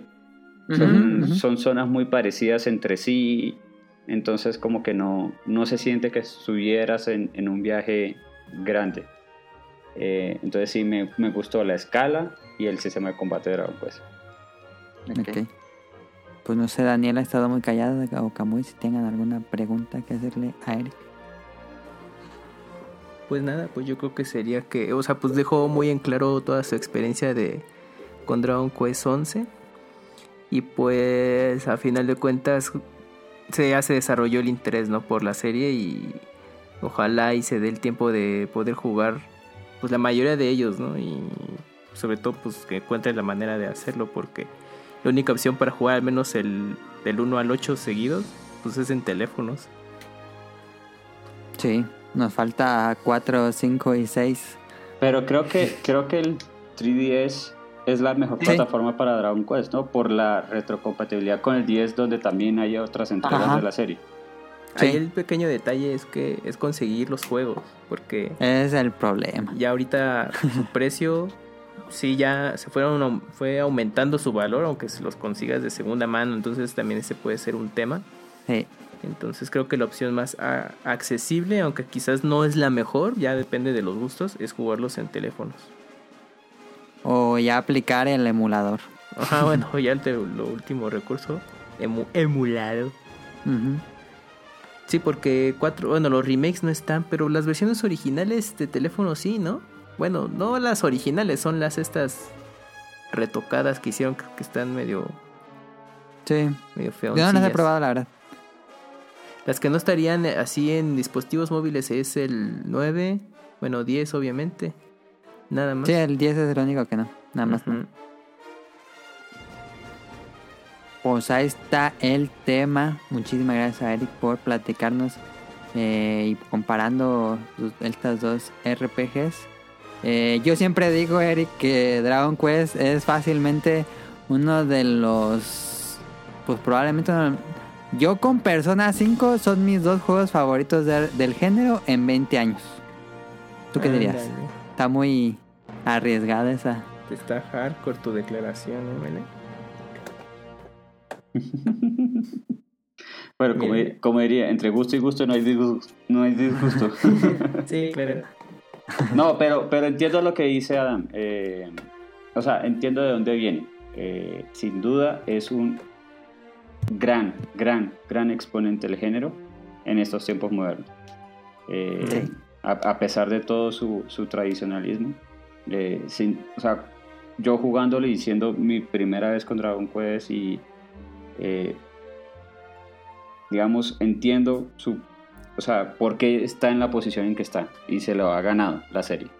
Eh, y es muy difícil tumbarlo. Eh, Persona de, de pronto lo que hizo y que de hecho lo, yo, yo he jugado otras personas, el 4 Golden para PS Vita.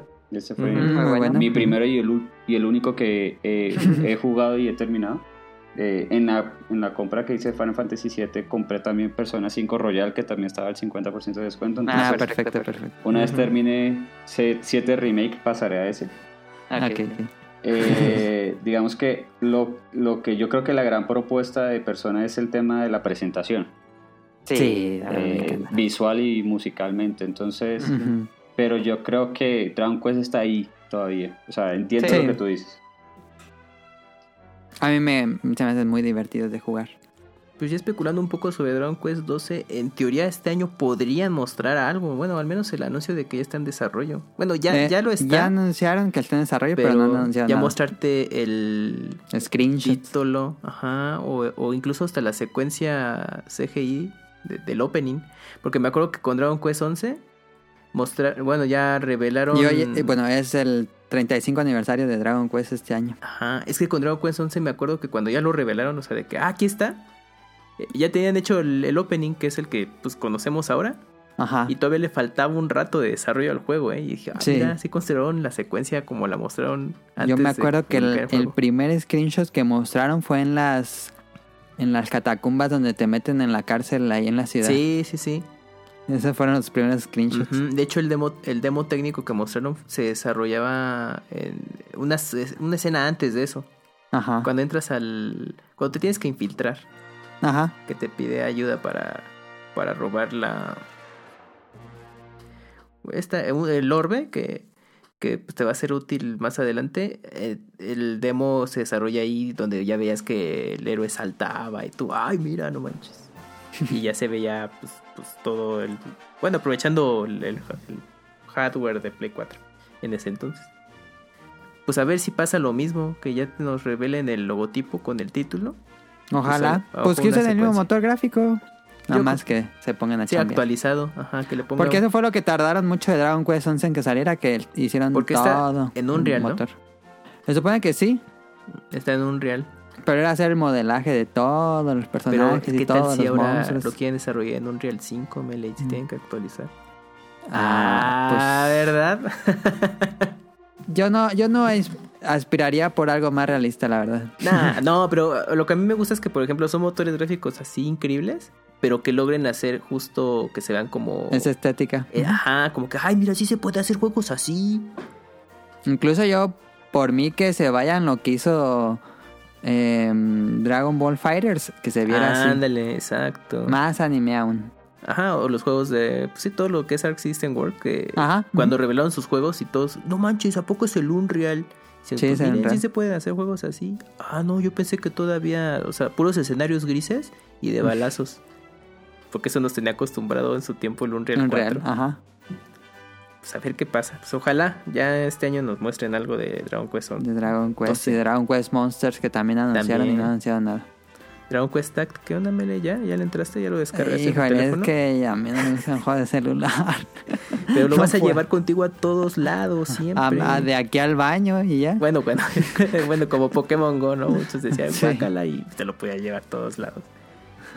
Pues bueno, dicen los que saben que ya lo probaron que sí está bueno, pero Sí, debe ser bueno Dragon Quest Tact. Y me gusta mucho ese género, entonces en una de esas sí lo bajo. y como este tipo de juegos se presta para eventos y todo, uy, pues Dragon Quest pues, tiene para dónde, ¿no?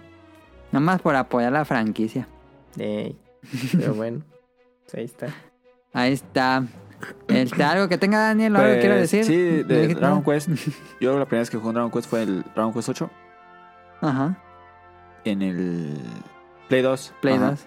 Ajá. Y no era muy fanático de los RPGs. Me, me abrumaban mucho tener tantas cosas que hacer y tener que Era de leer. leer tanto y pues no no leer sino el problema era de que me abrumaba de los poderes y que luego esto y esto y Ajá. y cuando probé Dragon Quest 8 me gustó bastante su pero Su curva, ¿no? Como que tiene una curva muy sencilla y entiendes y te vuelves al visto. Ajá, eso, y, y aparte era muy bonito el juego, me gustaba bastante. Todos los personajes, a pesar de ser de muy parecidos a Dragon Ball, pues cada uno tenía su estilo. Como pues el que dice de Trunks, que también en el Dragon Quest 8 hay uno muy parecido a Trunks. Sí, ¿cómo se llamaba este mm, que trae una espada que tiene el cabello blanco? Ajá, Ay, no me pero no acuerdo. recuerdo. Pero a pesar de ser muy parecido, Ya sé. nunca lo asimilabas con Trunks, siempre lo... Tenía su propia Sí, personalidad. porque tenía una personalidad muy diferente. propio-. Pues su propio parecido no era... Era parecido, pero eran diferentes personajes y se sentían diferentes. Sí. Ajá, y, te atrapa el juego. Es un juego que te lo juegas y lo juegas hasta acabar. No es de que lo juegas y a los cinco meses le vuelves a dar. No, eso te, te engancha. Te, ajá, te enganchas completamente y hasta sacarle todo. Porque yo incluso en el Dragon Quest eh, 8 es el juego que más me enganchó de todos los que he jugado hasta el momento. Que derroté incluso al último, último dragón que se derrota como ocho veces, algo así. Sí, el último jefe secreto. Ajá, sacarle todo, todo lo que se podía, igual al este al 11. Que no lo platiné porque me dio flojera. Pero Pero pues te derrotar ajá, todo, a todo, todos todo. prácticamente los llegué a máximo nivel. Ajá. Y, y, y te quedas con ganas de seguir jugándolo y ya no lo puedes jugar porque ya no hay más que hacer. Pero si fuera por mí yo lo seguiría jugando y que hubiera más cosas que hacer. Me- se me hacen demasiado divertido. Sí.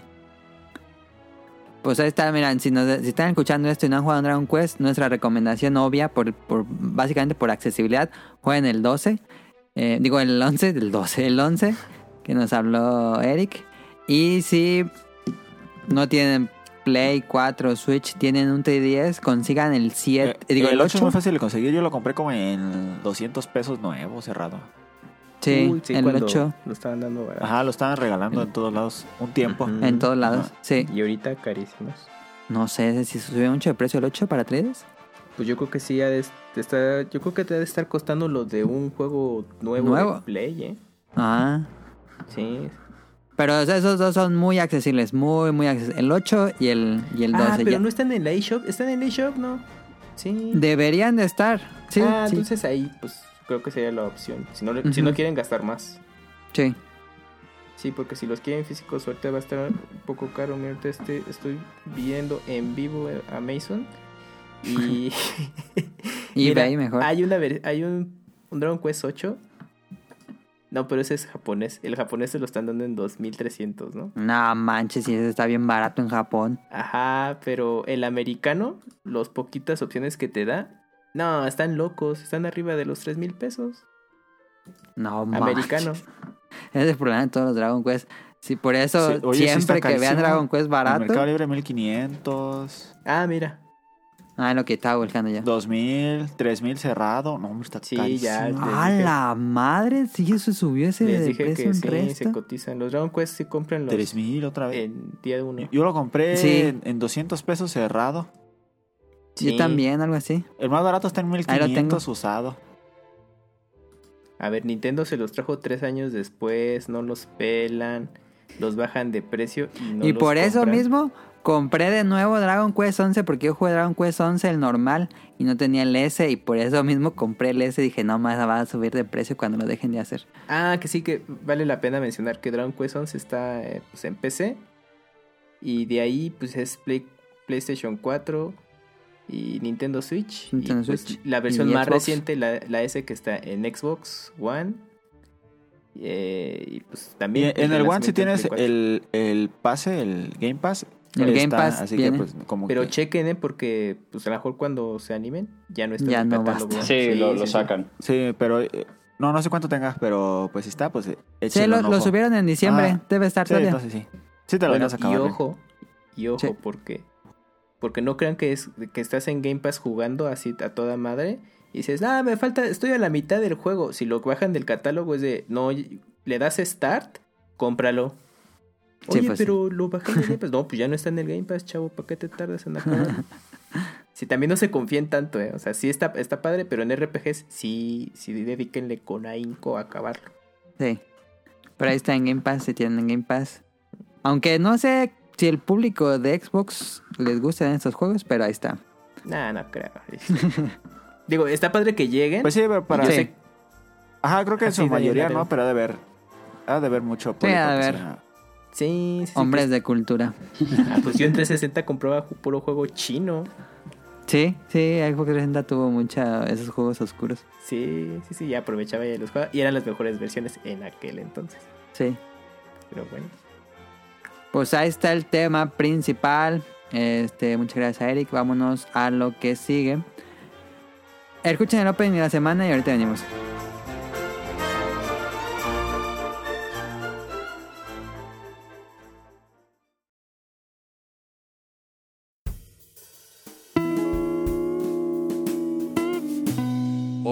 La semana.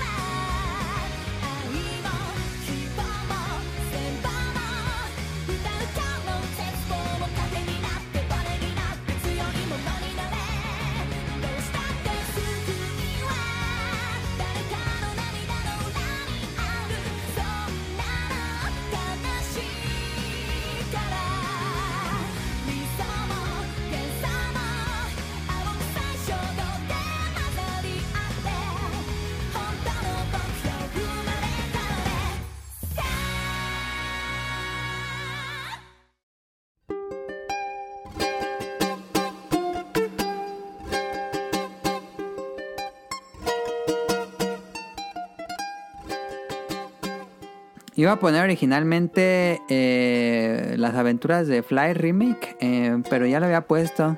Ujú. Este, generalmente va muy, nada más hablo así brevemente de, de esa, va muy bien. eh, la mayor queja que sigo teniendo desde que hablé de la primera vez no tiene la música de Dragon. Quest y eso sí es un gran Fail. Error. un fail. Sí, un error que no tenga esas tan tan tun, tun, y con las batallas, con las peleas de, del anime, pero bueno.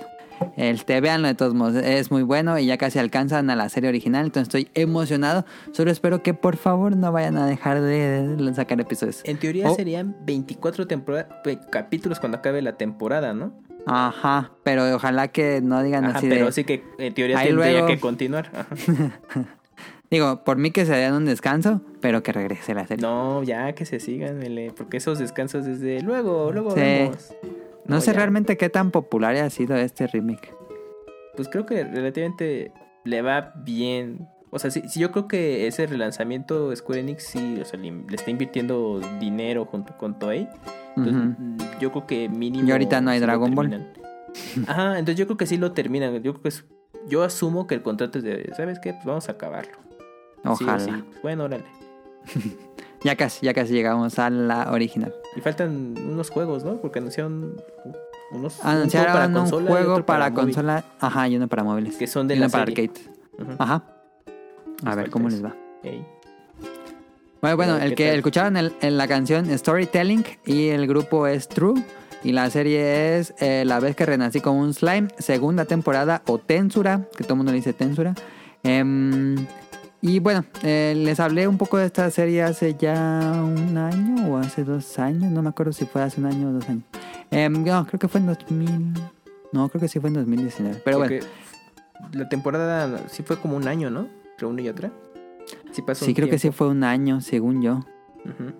La primera temporada es de 24 ep- episodios. Oh. Em, y bueno, eh, como dice su nombre, re- un salaryman renace, muere asesinado en la vida real y renace como un slime en esta especie de Dragon Quest, una especie de... Pues dan a entender que es como un juego, pero pues es su realidad. Em, renace como slime y le dan ciertas skills por tener esta clase de, de monstruo. Y bueno, va, va siguiendo, avanza la, la aventura. eh, consigue los poderes de uno de los dragones más fuertes de ese mundo y se convierte básicamente en One Punch Man Dragon Quest. Em, eh, en la primera temporada eh, con, pues, con- con sus poderes y con el carisma que tiene él, porque pues era un hombre de negocios en la vida real y ahora es un hombre de negocios en este tipo de Dragon Quest. Eh, aunque es la clase, pues, es básico que el sí lo toma de Dragon Quest, es la, la- el monstruo más básico de, de los juegos. Aquí sería el monstruo más básico de este mundo y pues todo el mundo se sorprende que sea tan poderoso y que sea tan carismático. Este, en esta segunda temporada, un poquito de spoiler, ya, ya hizo su reino en un bosque donde renació en la primera temporada. Ya es un reino completamente. Ya con- contrató arquitectos, enanos, este, ya tiene soldados superpoderosos de otras razas y ya está haciendo pactos con otros reinos que están a los lados.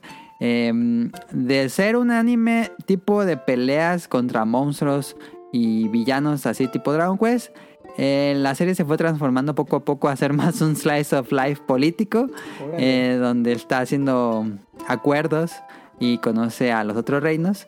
Este, mm, creo que baja un poco el ritmo al final de la primera temporada y en el inicio de la segunda temporada mantiene un ritmo muy lento. No esperen así batallas grandes o, emocionantes, pero ya llegó un punto en que otra vez empieza la intriga y dices, ah, como que puede perder todo lo que ha hecho. Entonces va a comenzar ahí este nuevo arco en la segunda temporada. Entonces, si vieron la primera temporada y les gustó, vean la segunda temporada porque se ve que se va a poner bueno y va a seguir revelando los misterios de la primera. Eh, si no han visto la primera, yo sí se la recomiendo. Está en Crunchyroll. La animación está bien, no es la gran cosa, pero está bastante bien. La, la animación y eh, la historia en general me gusta mucho. Es un Isekai completamente, pero un buen Isekai, creo yo. Oye, ¿es, ¿es adaptación de novelas ligeras? Sí, Manga. Ah, ok. es, es una adaptación de, de novelas ligeras. No sé si ya haya acabado esa, esa serie, pero ahí la lleva. Bien, entonces. mm, capítulos no han confirmado esta segunda temporada. Si sean 24. Ah, esa es una buena pregunta. Porque no me fijé, pero igual y si le hayan confirmado. Em, Quién sabe si sean tantos como la primera. Digo, ya antes era muy normal tener 24 episodios. Y ahora ya es muy raro que una serie Sí. tenga. Y Déjame 24 es como digo. ya, ya está larga, ¿no? La serie. Sí, y antes era lo normal. Ajá, sí, sí, sí. Aquí les digo en anime. Ah, episodios. Ah, no, no, no. No, no dice. Creo que está desconocido ese dato. Ah.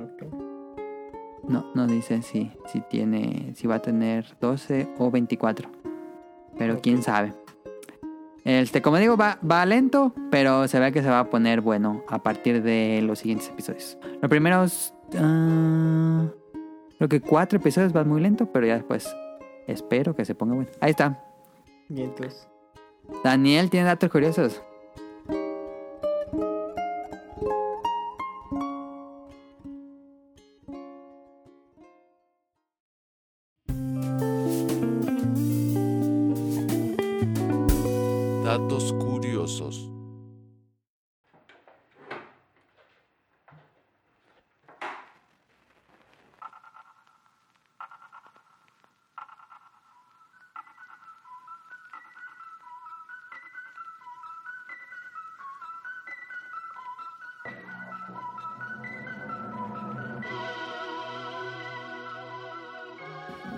O Sí, alguien, que ¿no? Dragon Quest 8 ya está carísimo. Sí, ya. No, no tengo la verdad. A ver, deja busco el 6 en Mercado Libre porque es el único que me falta.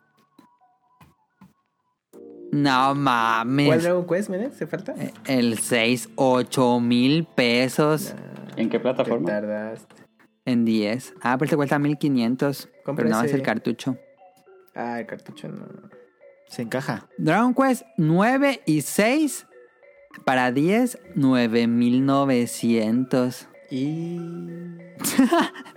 Tan ridículos los Los precios. ven- venden el- los emuladores también, 29 pesos. Venden emuladores. Pero lo venden. Lo venden en. Con, en, tar- en tarjetita, Daniel. No, te, man- te mandan el link, pero nada más. Ah, yo, comp- yo compré una repro. Bueno, repro todavía, pero que te manden un link. Dice, descripción juego para instalar en cualquier dispositivo A ver. Android 5 en adelante, teléfono o tablet, fácil instalación e incluye el emulador y 100 juegos de regalo. Pero esas ventas, Daniel, es para la chaviza, así Ajá, que... que... no sabe buscarlo, pero ¿quién no va a saber buscar? Ajá, y que ya se... Ajá, exactamente. Dice, ya mejor lo compro con este. Sí. Y se los timan. Sí, no, pues ahí te entiende. Pero no, Dragon Quest Melee, ya too late con el 6 y el 9. ¿Este juego cuánto cuesta? Sí. Se llama NSW88 Heroes, 98 Heroes. NSW. ¿Qué? Ah, Aquí dice... Se llama. Heroes Nintendo 98. Switch. Ajá, ese cuesta 12.029 pesos.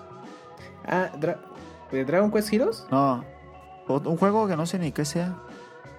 ¿Pero cómo se llama el juego? Se llama... Ah, sí, título Dragon Quest Heroes The World Tree. No sé qué. Pero pues cuesta 12.000. Ah, pues, quién es que sabe. probablemente es la versión eh, japonesa de Switch que te incluye el 1 y el 2. E- Es de, es de Switch. Ah, Ujú, Sí, esa versión te incluye lo- las- los dos Dragon Quest Heroes. Pero no está muy bien eh, optimizada. Entonces, lo ideal es jugarlo en PC o las versiones de PlayStation 4. Ay, pero 12.000 está exagerado el precio, ¿no? Sí, es que ha de ser importación y si lo tiene nuevo y pues, tú sabes, ¿no? Y ya. No, chavo, pues yo te lo vendo acá chido. Y se ha vendido, ¿eh? Ah, bendita. Sí. No mames. Tiene cinco opiniones, así que ha vendido. Ah, pero ha vendido otras cosas, yo No, creo. en Mercado Libre las opiniones es por producto, no, no, no por... Hay opiniones por vendedor y por producto. No, pues te la maté con el que acabo de encontrar, Daniel. ¿Cuánto que qué? A ver, Nintendo NES Dragon Warrior 1, año 1989, sellado. 49 mil pesos. Ay, ¿cómo crees? ¿Eso cuántos dólares sería? A ver. ¿Cuánto? 49 mil pesos. Sí. Digo, para qué es que no son fíjate, de, yo lo de busco México. como Dragon Warrior y me, y me da resultados de Dragon Ball Z. Son... 2.400 dólares. Ay, Mira, qué tontería me lo puso. Ah. ¿Cuánto dijiste, Eric? 2.400 dólares. Yo creo que sí. Encontré un Dragon Warrior de NES en 101 pesos, pero está bien puteado. Pero le puedes quitar la estampa y la vuelves a reimprimir. Pues sí. Sí. Ajá, ya lo preservas bien. Pero sí funciona. Mira, o ve- sea, te venden ponen el, foto. el que trae Dragon Quest 1, 2 y 3 en 1400 Para para Switch. Switch. ajá. Sí. ¿Ese sí salió aquí, no? Mira. ¿O es solo exclusivo de Japón? No, ¿Cuál? eso solo será ya. Ah. El 1, 2 y 3 de Switch. Ah, la colección. Ah, sí, pero Ese no está caro. tiene textos en inglés. Ujú. Pero está digital en la eShop de acá. Sí, también. Ah, sí, sí salió barato. digital, pero... Ah, ya, ya. Ujú. Pues ahí están los datos curiosos de cuánto cuestan los Dragon Quest en Mercado carísimos. Oye, ¿Cuánto oye, cuesta Dragon- entrar a la serie? no, pues con el 12 ya. ¿Cómo, ¿Cómo es el Dragon Warrior de Game Boy de Game Boy Color? Es Dragon Warrior 1 y 2, ¿verdad? Sí, de Game Boy. De Game Boy Color. Ya son los mejores, mejores que los de NES. Sí. Porque están, ya, vale. ya están bien las interfaces. No, los de NES es un desmadre de interfaz. Y lo malo Pero de bueno. las versiones de Switch es que son las de teléfonos. Sí, pero sí son muy jugables. Sí. Ah, mira, el- no, no está tan caro, ¿eh? El... Ah, pero es el Monsters. No, olvídalo, perdón. Ya. Si les gusta, si a alguien que nos escucha le interesa estos tres juegos primeros que salieron para Nintendo Switch, em, pues intenten con el 3. El 3 creo que es el más Dragon Quest de los Dragon Quest de los primeros tres. O el 1. Pero el 1 sí es de un solo personaje, no hay party. Es de uno contra un enemigo. Sí, son más este. Pero el 3, el 3, si, si juegan uno de los primeros tres, jueguen el, el Dragon Quest 3. Y si vienen de jugar Dragon Quest 12 y luego juegan el 3, van a decir, ¿qué pedo? Porque se repiten muchas cosas. Em, entonces vámonos a Random, que nos va a platicar Eric de la Copa América número 36, Auckland, Nueva Zelanda, navegación a vela. ¿Esto em, de qué va, Eric?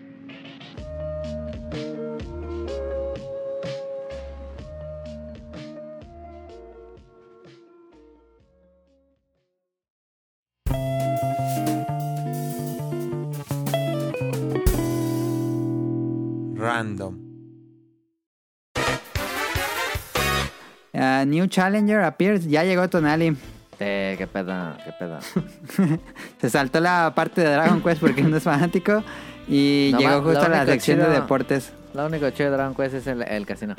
Es lo único bueno. Ah, no te pregunté, Eric. ¿Jugaste el casino? Sí, sí, sí. Sí jugué el casino. eh, chévere. Me pareció, de hecho, el casino más fácil.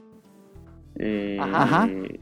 Pues porque es que el pro tip, siempre hablen con las chicas del casino. eh, Ajá. Porque ellas dicen cómo está la tasa de, pro- de- la, la tasa de, de probabilidad en, en las máquinas. Ah, yo no sabía eso. ¿No sabías? No, yo, yo me metí así a una máquina al azar y si perdía todo mi dinero, volví a cargar el archivo. Oh. ¿Había truco?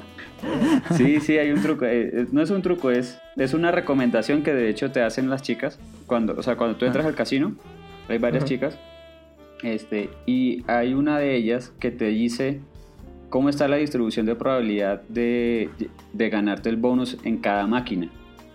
Entonces, Ujú. y esa es, es un es, es un cociente entre 1 a 100 obviamente entre, entre más, más, más eh, chiquito sea el denominador es mejor la probabilidad. Y de acuerdo al día es, esa probabilidad cambia. Entonces lo, lo- lo que uno debe hacer es entrar ver cómo están las probabilidades ver cómo- cuál máquina está por ahí. Hay días en que eh, todas las máquinas están con probabilidades muy, muy bajas entonces no vale la pena. Entonces lo que tú haces es te sales duermes o sea, para hacer pasar un día y Ah, no, no repites. sabía eso. Ajá. Repite, entonces me pareció el más fácil. Además que en esta versión S tiene como un, un sistema de jugar automáticamente. Entonces tú comprabas las mil fichas y él te juega las mil fichas. Entonces como pues matemáticamente puedes tener una probabilidad del 30%, pues ya tú estabas seguro de que ibas a ganar. Entonces de- era bastante cómodo. Y vale la pena dedicarle su tiempo porque hay muchos materiales de crafting eh, Sí, Sí. poderosísimos ahí. Poderosísimos. El del Sí, 8 estaba chido. El del 8 también estaba padre. Ah, estaba perro, eh. Yo nomás jugué esa madre. Y yo ponía a Tonali a que jugara el casino ahí para que Sí. me sacara los... Era lo más chido. Ok, bueno, estábamos hablando, vamos de nuevo a random eh, porque este, mm, este ya lo edito yo. Eh, Eric nos va a hablar de la Copa América 36, Auckland, Nueva Zelanda, que es en navegación a vela.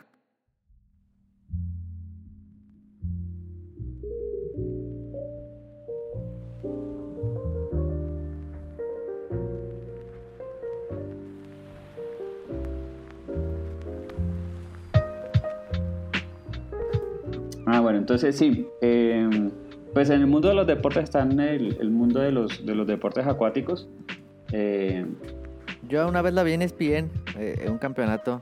Está chido, eh, van durísimo. sí, ¿te acuerdas de, de qué año lo viste? Yo creo que lo vi como un 2016 por ahí. O 16, 17, de pronto viste el de Bermuda. Ah, puede ser, sí. El, el, a ver, ¿de, de qué se, se trata? volteó un vato. ¿Mm? Se volteó un vato. Este. Pues es que son, es un crew, depende, creo que hay varias categorías, ¿no? Están unos más chiquitos que son como solos, y hay unos que son con crew que tienen eh, varios, eh, son varias personas que están allá arriba del, del, de la vela, no sé cómo se dice, cómo se llama el barquito. Eh, pero también sé que hay otros de que es nomás de uno, ¿no? Que uno solo va manejando el barco. Sí, digamos que uno podría clasificarlo en dos grandes categorías, que es la vela menor, que es la que tú dices que es de una sola persona, eh, máximo dos, por ejemplo en categorías de Laser 2 y Hobby Cats, que van dos tripulantes. Eh, Ya, ya. eso se ve mucho en las Olimpiadas. Sí, en el Olímpico sí lo veo. En las Olimpiadas se ve. Y está lo otro que es la vela mayor, que son las embarcaciones más grandes. Este, mm, y esta Copa América es de vela mayor, es de embarcaciones grandes. Ah, Eh, es- eh, contaba pues en, en- en un principio, estamos, se está cursando el- la versión número 36, se hace cada cuatro años. Este, y eh, se dice que eh, donde se desarrolla, en el país donde se desarrolla, la ciudad donde se desarrolla, es el tercer evento deportivo que más ingresos deja después de una Copa Mundial de Fútbol y unos Juegos Olímpicos.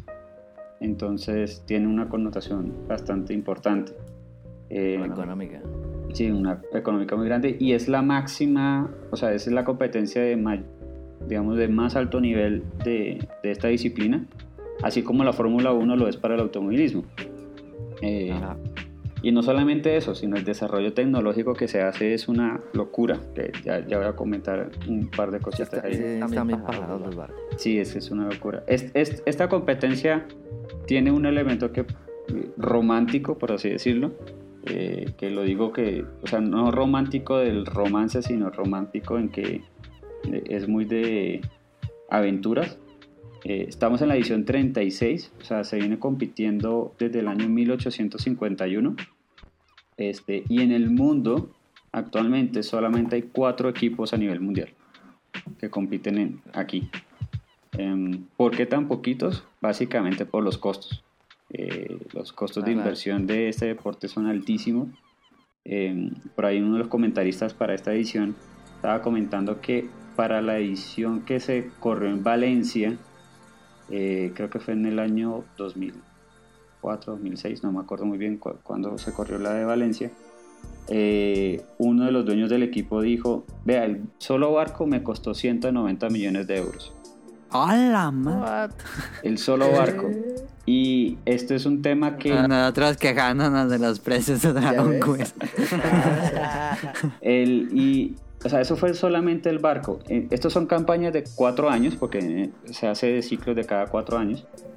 Eh, cada equipo tiene un personal entre una nómina entre 150 y 200 personas, porque Ah. tienen desde el constructor eh, hasta los tripulantes. Y ¿De carbono de qué son? son de, sí, de carbono Mm. de carbono. Este, entonces es un deporte muy, muy, muy, muy caro.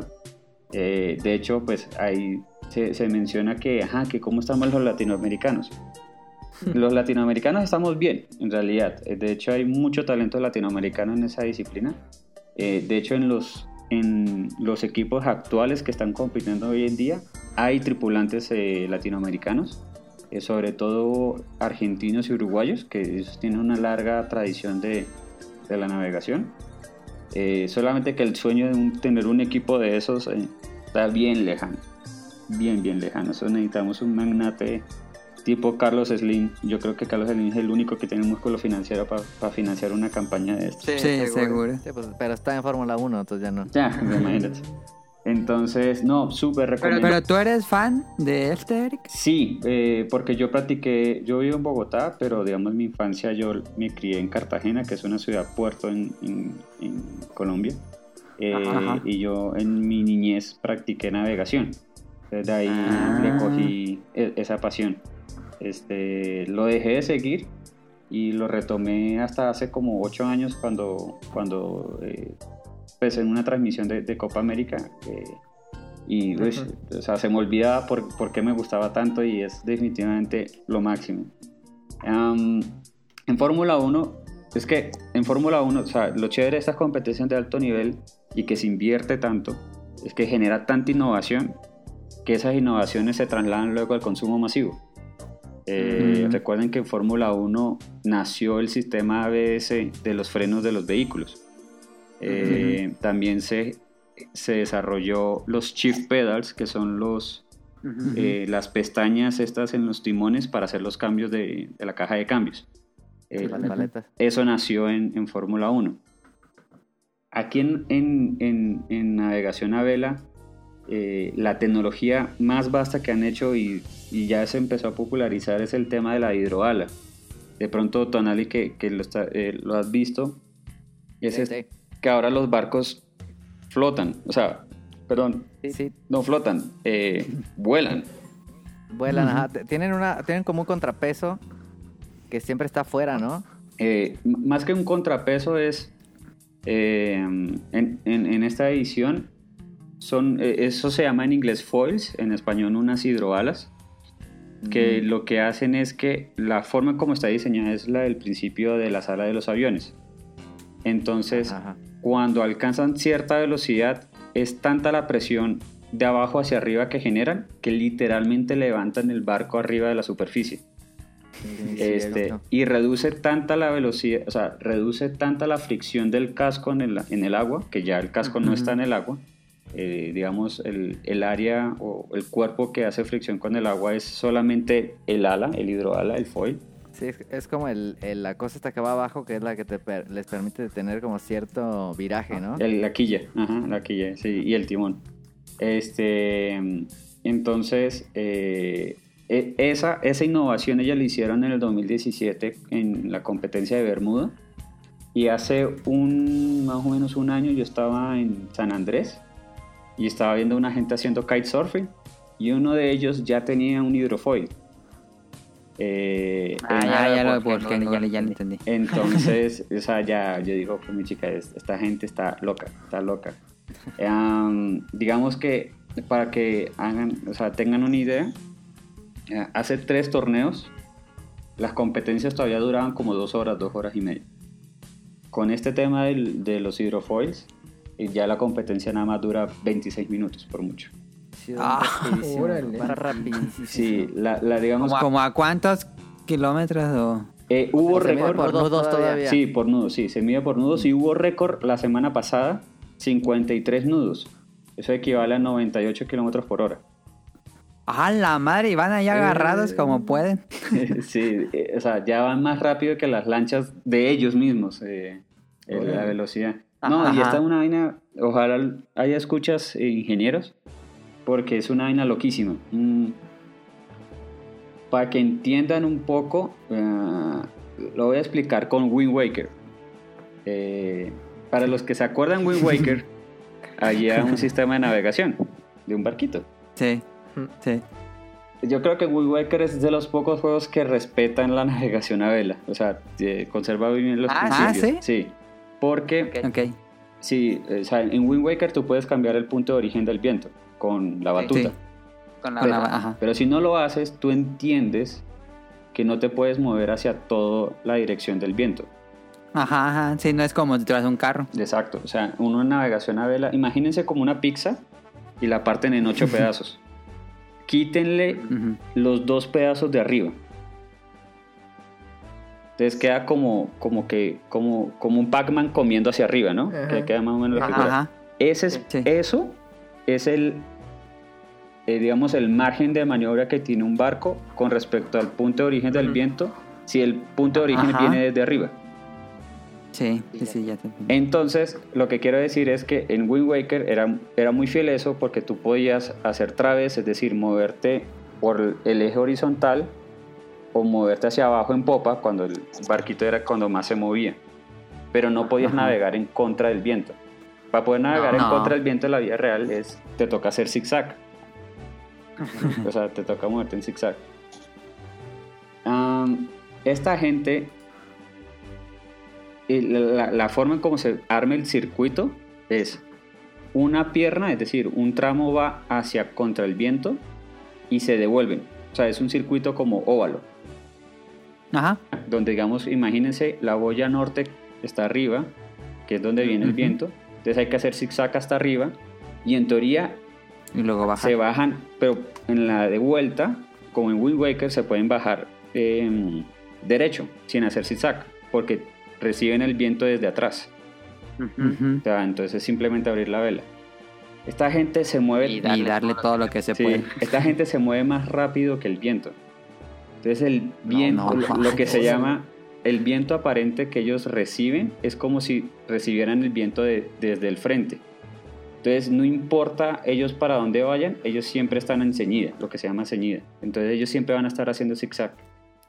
Y yo no lo entendía por qué ocurría hasta, hasta cuando me puse a leer el tema y es gracias al sistema de foils porque los hace correr más rápido que el viento. Eh, los vientos en esas competencias están entre 8, 10, 12, 15, 20 nudos eh, y ellos corren a 50. Sí. Entonces, no, es un espectáculo, es un espectáculo. ¿Te ha Y tocado...? van subiendo y bajando los falls, ¿no? Sí, van subiendo y bajando. Ahí lo que ustedes van a Que ver. es como el, como el zigzag que dices un poco. Ajá. Eh, sí, claro, porque no, los foils no pueden ir los dos. O sea, Claro, claro. no, pueden usar los dos. Ajá, lo frenaría, exactamente. Lo frenaría. No, no sería una configuración óptima en, eh, digamos, en los tramos que estén, que estén corriendo. Ahí ustedes van a ver algo muy chistoso y es que van a ver unos manes como echando manivela. Sí. Pues si nos están escuchando esto y tienen ahí un navegador a la mano, pónganle en Google en imágenes navegación a vela. Y ahí les va a salir lo que está diciendo. Pónganle eh, el barco que están usando para esa competencia se llama AC-75. AC75. Ah, sí. Boat, sí.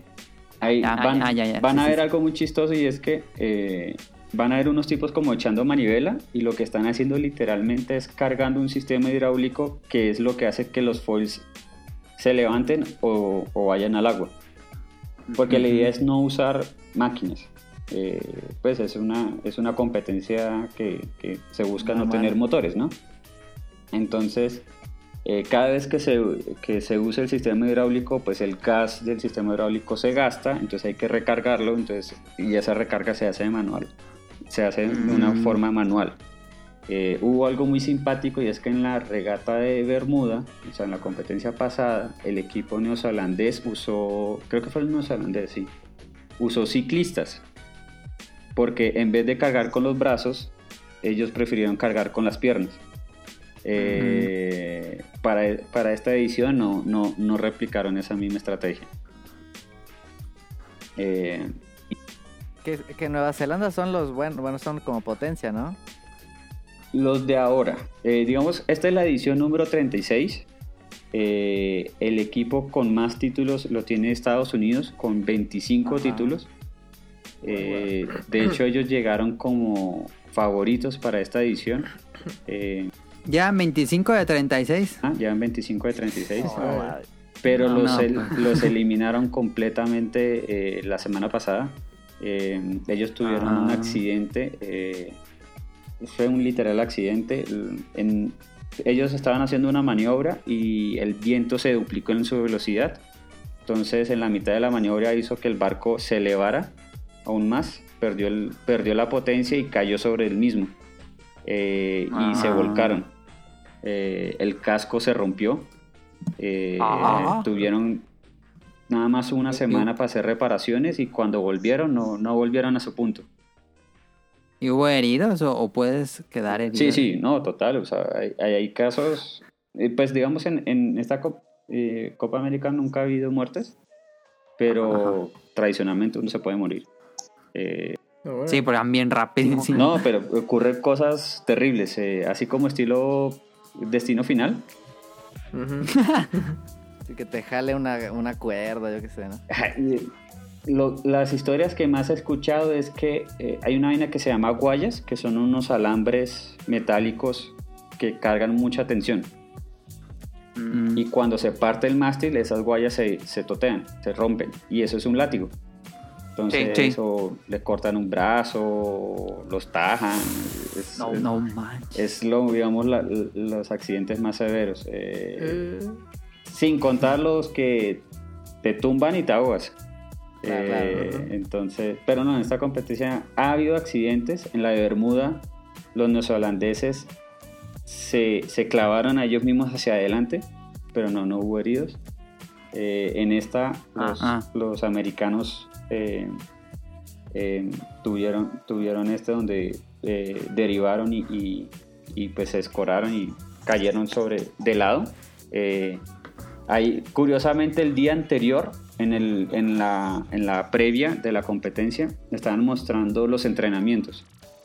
Y los entrenan en piscinas y los hacen simular como que si el barco se voltea. Y cómo ellos tienen que soltarse. Ellos están amarrados con unos cabos en la cintura eh, y ellos cargan con unos cuchillos. Y es precisamente para soltarse. Y eso precisamente pasó. Dos quedaron debajo en, en la parte sumergida del barco y se tuvieron que soltar de esa manera. Este, Ah. Y no, ellos restauraron el barco, eh, tuvieron que reciclar el sistema eléctrico de el barco de prueba que tenían inicialmente, pero no, finalmente no, el, el barco no estaba a punto y, y los italianos lo, los borraron. Mm, Ah, entonces, la otra semana, el 12 de febrero, que en realidad es 12 de febrero de Oakland, entonces vendría siendo el 11 de febrero de nuestro hemisferio. Eh, hay competencia, los invito. Está en, yo lo estoy viendo por ESPN Extra. Eh, Ok, se- ok. Sería el jueves 11 a las 9 de la noche aquí en Colombia. O sea, estamos hablando de las A las 8 de la noche allá en México. Está perfecto. eh. 8 de la noche. Eh, hay competencia desde el 12 hasta el 22. Eh, ahí lo van a ver como que se llama la Copa Prada, pa- eh, Prada's Cup, pero es porque es el formato de Sí, la sí. competencia. Eh, Presentado por Prada. dice. Ajá. El, el- el formato no sigue un formato de torneo así como la Copa Mundo. eh, Ajá, ajá. Que hay varios equipos y se van eliminando uno así eh, y, y el otro. Sino que esto sigue un formato de el defensor y los eh, desafiantes. En Bermuda ganó Nueva Zelanda. Como ganó Nueva Zelanda, Nueva Zelanda se ganó el título de el campeón defensor. Entonces ellos tienen cupo directo a la final, que es en marzo. Mm, Ya.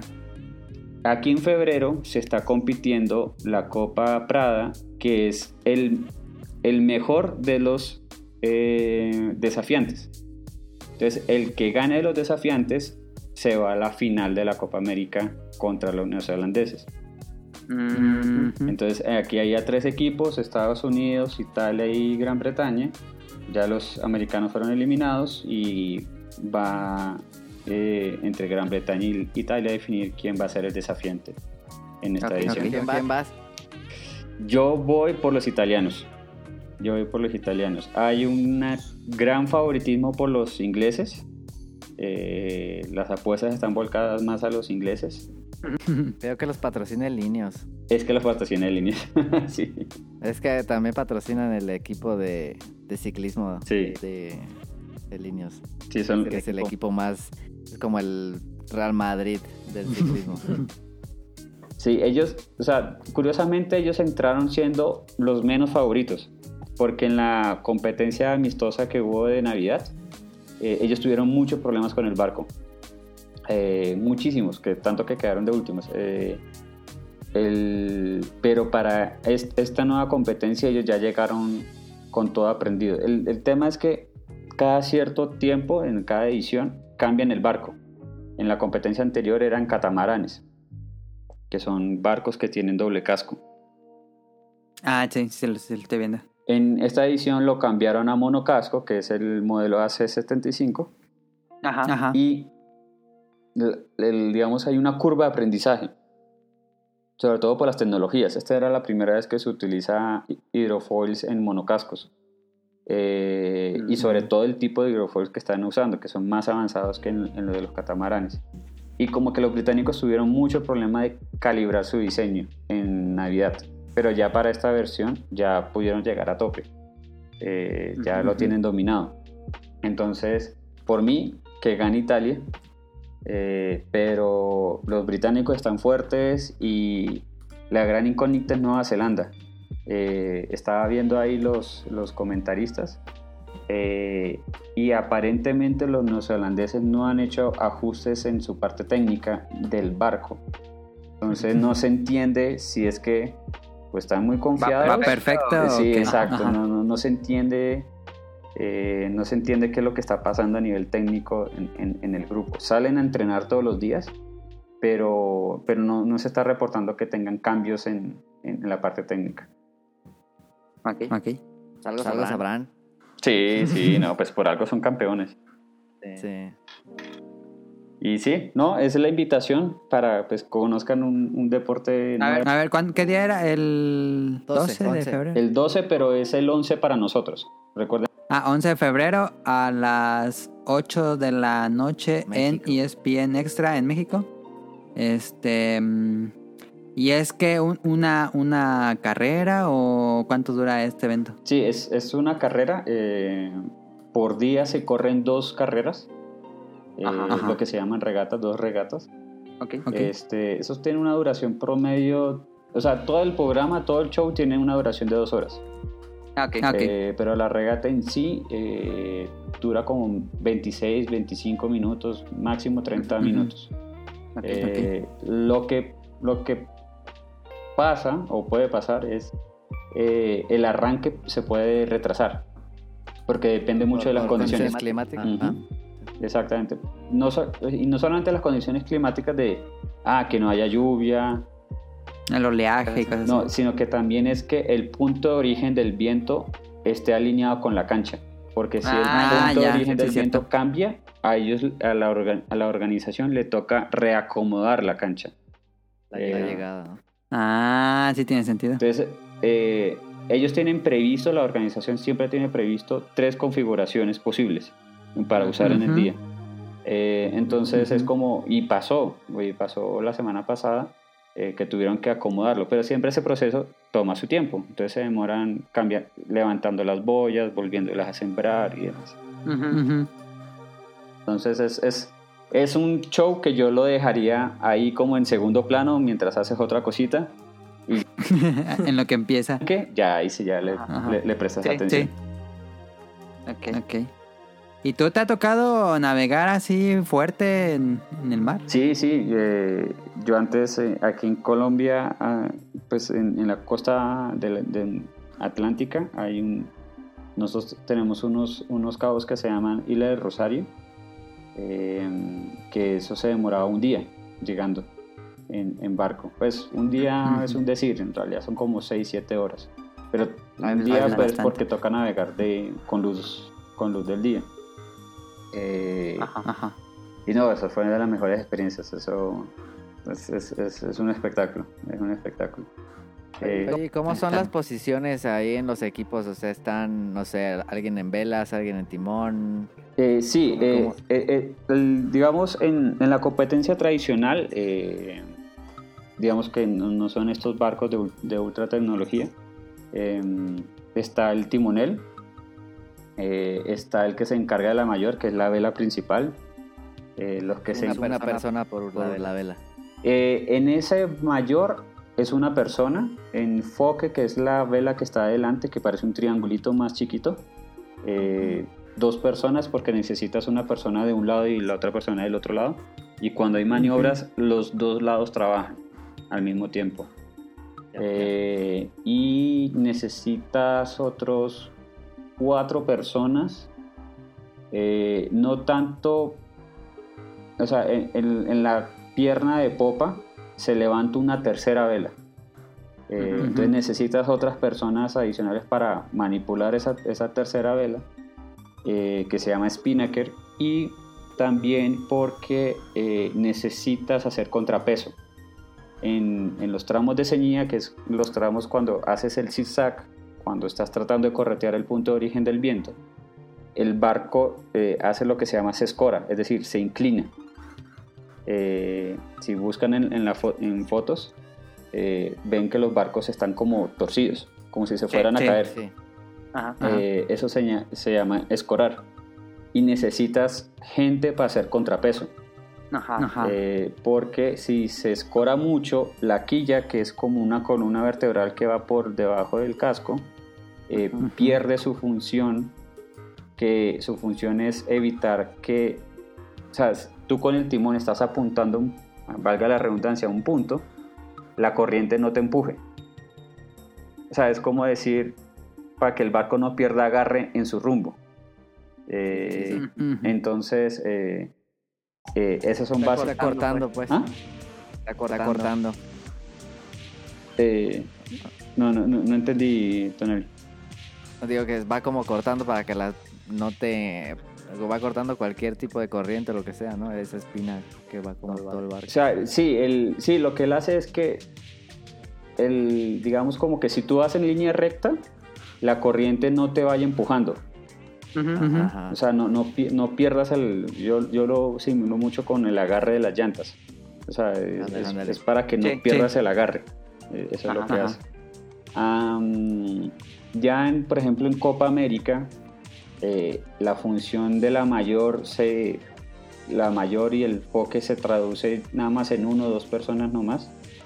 Y los otros miembros, eh, además del timonel, eh, ya se encargan es de cargar el sistema de bombeo que maneja las, las hidroalas y los mecanismos de, de escota, que, que son las, los cabos que amarran los, eh, las velas.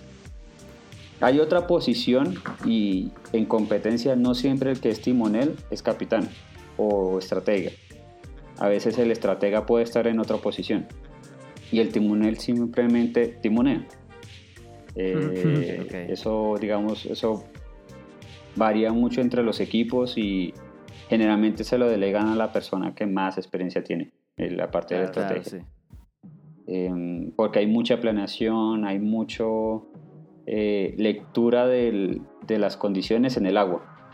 Claro. Eh, hay que saber leer el agua en el sentido de, en el agua tú sabes dónde, están, dónde está el viento. Si hay lo que llamamos un hueco, que es efectivamente ahí no sopla nada de viento y es un peligro pasar por ahí porque no, no, no, no hay viento y simplemente te Ujú, quedas ujú. ahí. Varado. Ah, parado. O las rachas, que es lo que uno busca tratar de coger para coger más velocidad. Entonces, eh, esos son los distintos roles. No, pues está, está muy interesante. Habrá que, que checar esa- ese premio de Prada, ¿eh? Sí, sí, sí, sí. Es, es- es algo, es, al- es un show simpático. Ocurre cada cuatro años y pues, bueno, o sea, es, es- es- es- es un espectáculo. muy- Y ojalá se hagan los Olímpicos para también verlo en Olímpicos. ¿Iba a estar? ¿Eh? ¿Iba a estar en- o es, es olímpico? ¿Es Olímpico? Es olímpico, la Ah, es- ah, a es vela es olímpico. Ah. Ah, no sabía. Sí, ahí, eh, ahí compiten en, en vela menor, o sea, en barquitos. eh, Sí, en de- las chiquitas. Ah, ya. Ajá. Ahí el- la categoría que más suena, eh, o sea, que, que más compiten es, se llama laser, Ok. Ok. Órale. eh, que de hecho el último ganaron va a estar bien chido. Y ahí. Sí, ahí sí. Pues ahí está el tema random muy interesante que nos puso aquí Eric. Yo desconocía por completo el tema, ni que ni sabía que existía esto, la verdad. Sí, se Yo cuando antoja, lo ¿eh? leí en Sí el se guion antoja. dije, Copa América la del fútbol, ¿no? Yo sí, la neta. Yo dije, también ah, pensé no, es que, otra cosa. que era de fútbol. cuando- Si se antoja eh, subirse a un barquito, Va a estar padre. va a estar chido.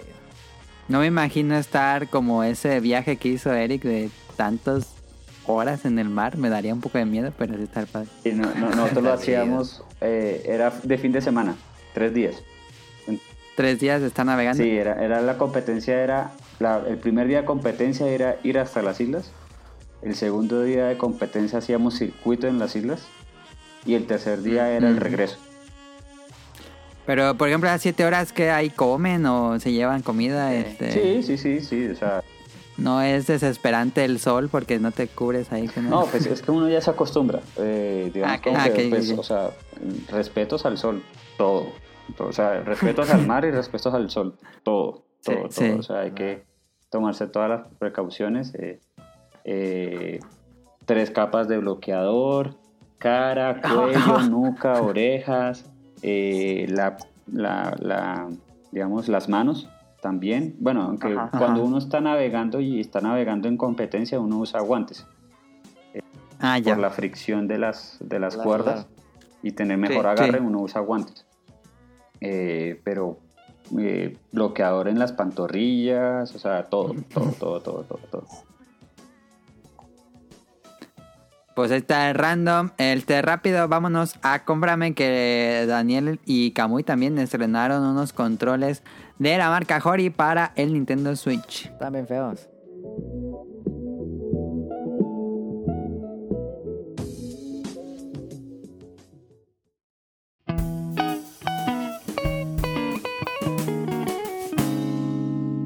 Cómprame.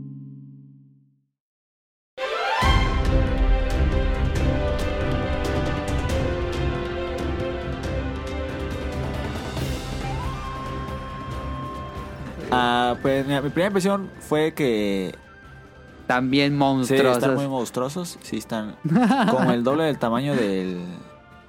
del ¿Cómo se llama? Del Joy- Joy-Con. De los Joy-Cones. Ajá, como el doble del tamaño.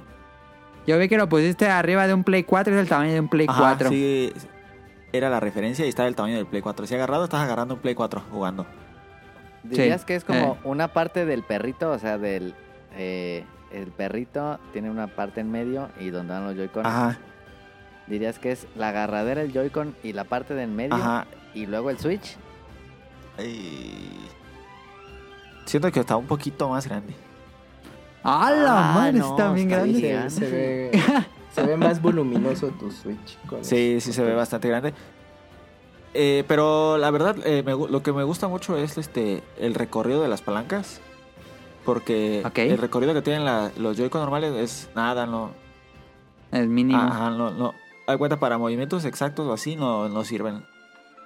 Hay cuenta para jugar. eh, yo, lo- yo lo noté mucho fue en Fortnite para jugar y apuntar. No, no tenía recorrido esta Ajá. pantalla, no, no te llegaba. Sí, sí, sí, sí. Y estos tienen un- muchísimo recorrido, tienen incluso más que el. Es- Eso es lo que era. Bueno, ayer eh, Nao reseñó esos controles. Ajá. Dijo que era su mayor queja que sentía muy grandes las palancas. Pero Daniel, creo que no, vuelve- creo Ah, que eso es un acierto para mi gusto. Un plus, ¿no? Tener tanto Sí. recorrido eh, te da muchísima más exactitud. Pues depende Ajá. de qué juegues. Ajá, ¿no? obviamente para un FPS o algo así es es súper. Ideal. Ajá, porque tienes mucho más. o- Ocupa mover poquito y te desplaza más y tienes muchísimo más a dónde desplazarte que nada más el, la- el puro cuadritito que tenía el, el Joy-Con normal. Sí. Porque yo vi, y sí son más grandes las palancas que incluso de Pro Controller. Sí, a mí me gustó bastante eso, el- todo el recorrido que tiene. Ujú. Y ese, me gustó el plástico también, que es como, eh, se siente bien, no se siente plástico barato ni, ni nada. Se siente rígido. Ajá, se siente de buena calidad. Y atrás tiene textura de esta que se pega como de muchos cuadritos. Ah, ya, para que no te resbale. Ajá, que hacen como grip para que te queden en las manos. Sí, sí, sí, sí, sí. sí. La antideslizante. Ajá, yo estuve jugando bastante, así como dos horas seguidas jugué a Isaac. Y no, no te cansan, no pesan. No, no pesan absolutamente pesa? nada, no. Ah, esa es una buena. Porque no tienen batería. Ahorita no se pueden jugar si no, si no están en... No puede jugar en el Ajá, perrito. no, no. No tienen batería y... Ujú. Y no tienen, y no tienen este los rumble, creo que se llaman, para que vibre. No, no vibra. Ah, sí, el HD Rumble no tiene. No vibra. No, No, no tienen. Nada, cero. nada. Y eso, me- eso también me gustó mucho porque a mí no me gusta el cómo vibran los Joy-Con. Se me hace que vibran demasiado fuerte para mi gusto. Sí, sí. Sí. A mí sí me gusta cómo vibran. Ajá, pero es, es por gusto. Digo, pues, digo, para mí no me gusta. Pero ya es por no, gusto. además el HD Rumble en muchos juegos ni lo aprovecha, entonces Ah, Ajá. da lo mismo si vibra. Y, y creo que pesan casi igual que los Joy-Con. No, Poqui- pero está más ligero. Ajá. más ligero que un Joy-Con. Sí. Ajá, casi como- igual. ah, más pues, ligero. Como no tienen el motorcito Ajá. de vibración, son más De ligeros. fibra de carbono. Sí, esos. la verdad. Y los, está- y los Bluetooth. Los botones es de mucha calidad. Lo único que no me gusta tanto Sí. es los botones Start y... ¿Por qué? Porque son como de una... Tiene como textura y se les... son de gomita. Ajá, y se les pega el polvo y así. No. Ah, ya, ya, ya. Y eso no me gusta. Como el Select y Start del Super Ajá, Nintendo. y ándale, Nintendo. ándale, ándale. Ah, ya sé. También tiene botón turbo y botón select. Oye, pe- pero para programarlo es un desmadre, ¿no, Daniel? No, no, le dejas apretado. Sí. Le dejas apretado al... a- es que tiene atrás, tiene unos botones que, que tú eliges. Atrás es donde... Tipo Elite. Ajá, atrás y tú, tú, le, tú le pones el botón que tú quieras. Ah, no sabía que tenía eso. Sí, tiene dos Ajá, botones extra. dos botones extras y tú le, le, le pones el, el A atrás. Ujú. Abajo de los. de- ah, pues por abajo de los de los gatillos para que entiendan. Ajá, ajá, Ajá, ajá, sí. atrás. Ajá. Y le dejas apretado el botón ese y el que quieres seleccionar y ya, y, y ya se, se, pre- se prende un foquito que tiene y ya se queda seleccionado. Y creo que es igual con el Ajá. turbo. ¿Y lo has usado? ¿Te gusta eso? Ah, no, no lo he usado, pero en Isaac no se usa. No, No, no. ajá, pero pienso que para Monster Hunter es muy útil. Es lo que Sí, estaba sí, sí. pensando, ¿eh? Para recolección. Sí, creo, creo Sí. que es bastante útil para Monster Hunter. Que solamente se puede control con este Joy-Con con Joy-Con. En cuenta no puedes poner en, en el botón este de seleccionar, no puedes poner un botón del Joy-Con izquierdo como no puedes poner uno del derecho. Ah, no, sí tiene sentido, sí tiene Ajá. sentido eso. Y... Si no lo puedes compartir. Ajá, no se pues, puede compartir. Los gatillos me gustaron Ajá. mucho, son muy parecidos a los del... El, Del Pro. ajá, el del Pro. Y es de plástico transparente tipo... Tipo humo de Ah, sí, es como color humo. Como, Ah, pues, pues, el Pro Pro. Controller. Ah, con el Pro Controller. Ajá, ah, sí, cierto. Ahora, ¿le tienes ese, ese color? Porque Sí. yo nomás lo he visto rojo, azul, negro. Ah, es, pero- o el negro es el translúcido. el negro es el translúcido. Ah, no sabía. ¿Tú cuál tienes, Camuy? El azul. ¿Y coincides con lo que dice Daniel? ¿Ti- ¿Le encuentras algo? Sí, más? totalmente. Está, está bastante bueno. Eh, yo les recomiendo que sí anden. Bueno, si quieren reemplazar sus Joy-Con por el Joy-Con Drift o no se hallan. Mejor con- estos. Hori. Los Hori sí, porque es como si fuera su control pro, pero pues para portátil. El Y pues esa marca nunca... Es buena pues, calidad. es de- Sí. Ajá, es de buena calidad. Pues yo- Tampoco esperen así que la misma calidad de, de acabados como un control pro, ¿no? Ajá. Pero está, está suficiente, está suficiente. Pues yo vi eh, varias reseñas y vi que según en calidad de juego es mejor este que el Pro, según, pero no sé, yo con el Pro no he jugado. Ah. Yo no lo dudo. Yo tampoco lo dudo, pero este. Yo no juego casi portátil, entonces como Sí, yo que- tampoco. Y, y- y yo juego puro portátil, por eso también. Yo por eso lo regalé a Daniel porque juega puro Sí. portátil. Ah. Y- Pero ahí el tip Ah, el- es el precio. O sea, traten de conseguirlo. Porque el precio, el precio sugerido es como de 1300 más o menos. Ajá. Y después Amazon los da en descuento en, noves- en, en mil cerrados. Que, que Sí. es, lo, es lo menos que, que lo Que ha pueden estado. encontrar. Entonces, pues ahí, cásenlo a ese precio. Ya, ¿Qué pasó, Daniel? yo el único inconveniente que, que le encontré Ajá. ujú. Es que el Switch queda bailarín en el dock. que lo pones y dice... Queda gigantísimo, muchachos, y los dejan conectados, ¿eh? No, sí, pero no, no, no tanto porque eh, el Switch así de, de fábrica queda baila, bailarincito Ajá. que se mueve hacia adelante, hacia atrás, lo puedes mover. Sí. Y eso no me gustaba y yo le compré unas gomas para que, en- en- Ah, para que no para se que no se moviera. moviera nada detrás. Ah. Y, y, eh, pero con estos no, le tuve que quitar las gomas porque no, no Uh. entraban. ¿No Ah, entraba? Ah, de Eh, no plano. entraban. Eh, estos controles no funcionan. mm, no, o sea, para que funcionen tienen que estar conectados. Sí, No, no es como el Joy-Con que, que se vayan a encender antes de que los conectes. Algo, no. No tiene el Bluetooth. no, como no, No. tiene batería, no se puede usar solo conectados. Y dura... ¿O es lo que dura la batería del Le dura- Switch? lo que dura la batería del Switch no, no, no consume más. Ok. Creo que Ah, porque incluso algo- consume menos porque como no vibra. Algo que a mí Ah, no sí, me sí, gustó. Es que es justo ese tema. Como no tienen batería, los controles. O sea, tú, no puedes prender el Switch. Aunque estén conectados, no los puedes prender desde el control. Tienes que presionar el botón de encendido Ah, ya. para que Ajá. los, de, se- sean, los detecte la consola. Ah, eso sí, Sí, sí, sí, eso sí cierto. es cierto también. Ajá. Sí, porque con Joy-Con pues presionas un botón y ya Sí. te lo, lo encendías, ¿no? Y Sí. aunque estuvieran conectados. No, aquí sí tienes que prender el botón de la consola. Sí, eso sí. De sí. ahí ya, ya funcionan sin ningún problema. Y, y no se les va a acabar la pila porque ya dependes del, de la batería del Switch. Sí, más la, que nada. la- no, no se acaba, pero sí, yo sentí que le duraba más la batería, fíjate, al Switch. Sí, sí, sí. ¿Neta? Sí, Ah, pues está re bien. Sí, para hacer sesiones está, está bueno. Para Monster Hunter portátil está perfecto esos controles. Sí. Sí, debe ser la mejor opción. Ajá. Ya no le compras el, un aditamento para simular control, como en el 3DS y esas cosas. Ya porque ya tiene los estos agarres cada, cada Joy-Con. Entonces, ¿qué dicen? ¿Por mil pesos Yay or Nay? Sí, súper sí. yo sí. Si juegas, por- pad si juegas portátil, si no juegas nada portátil, pues. Pues no, no Pues mejor no, compraste pues un sí. compras un Pro. O cómprate el. Pro de Hori. Ajá. Ah, ¿hay es- un Pro de Hori? Sí, es más barato. Cuesta la mitad de, de lo que cuesta un Switch Pro. Ah, neta. Ajá. Ah, no sabía. Sí, pero cre- creo es, es con cable, ¿eh? por eso está más barato. Pero aún Ah. así, eh, si no tienen problema con eso del, del cable, las versiones de Hori del control de Pro también funcionan muy bien. Porque son más ligeros, entonces este es como un poquito más cómodo. Ajá. Entonces también tema de batería, pues no se, pues, ni se preocupen porque pues no va, va conectado. Pero lo de Hori en general, sus accesorios son buenos. Sí. Sí. Como el tamborcito expertos. del taiko es de Hori también, de los taiko no Tatsuya. Yo quiero jugar eso. Yo creo que tú sí, así con, con, ya sea aunque sea de botón o con los tamborcitos, yo creo que sí te volverías así súper experto como de Tetris. Capaz que sí. Así. Sí, yo lo veo súper sí. Porque aparte no pesa ni más. Es- Sí, está, muy no, bien. está más voluminoso, es lo único que tiene. Que sí se ve pues muy monstruoso. Pero se juega bien, bien cómodo, ni te das cuenta de que traes una madresotota. A mí me preocupaba que estuvieran pesados, pero pues... No, Sí, están cierto, bien ligeros. Sí. Sí, eh, está muy, muy, muy cómodo. Sí, está muy monstruoso y no es para ir en el camión ir jugando esa madre porque si todavía, si, lo, si se, ya se veía muy exagerado traer un Switch, imagínate traer esa madre. No es que estés en Japón, pues. Sí, pero... Aunque esté en Japón, aunque esté en Japón, sí se está súper...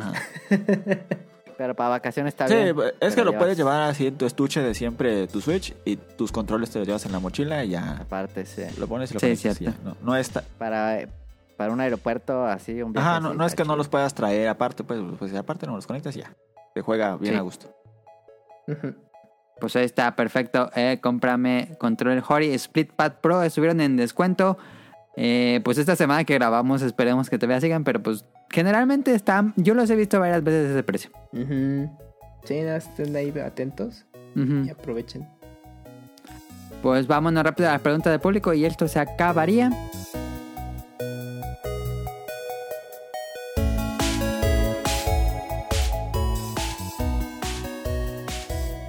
Este. Nada más tenemos tres. Eh, Comienzo con Enrique Moncada. O Quique Moncada. Uf, mis preguntas son: si ya terminé Dragon Quest 11 en Switch con todo y ese segundo final, ¿recomiendan que me lo vuelva a pasar en 2D a modo de quitar esa función de la versión S o es un agregado olvidable? ¿Cuál jugarían después del 11? Saludos a todos los presentes. Pues sí valdría la pena el 2D. Eh, yo tengo muchas ganas de jugarlo en 2D porque yo lo jugué en 3D. Pero, sí, no lo he jugado pues pues es chutarse todo, todo otra vez. todo el juego. Sí, de preferencia. Pero yo Pero recomendaría... como estuve jugando los clásicos, se me antoja mucho jugar de nuevo el 11, pero en 2D. pero yo lo, ¿Y el re- 11 bueno, lo preferirías eh, desde el inicio en 2D? en, Sí. lo, en lo personal yo lo recomendaría, si tienen Switch, jugarlo en portátil, esa versión 2D. Si tienen Switch y, y tienen ese chance, aprovechen. Si están en. PC Play, pues ya jueguenlo así.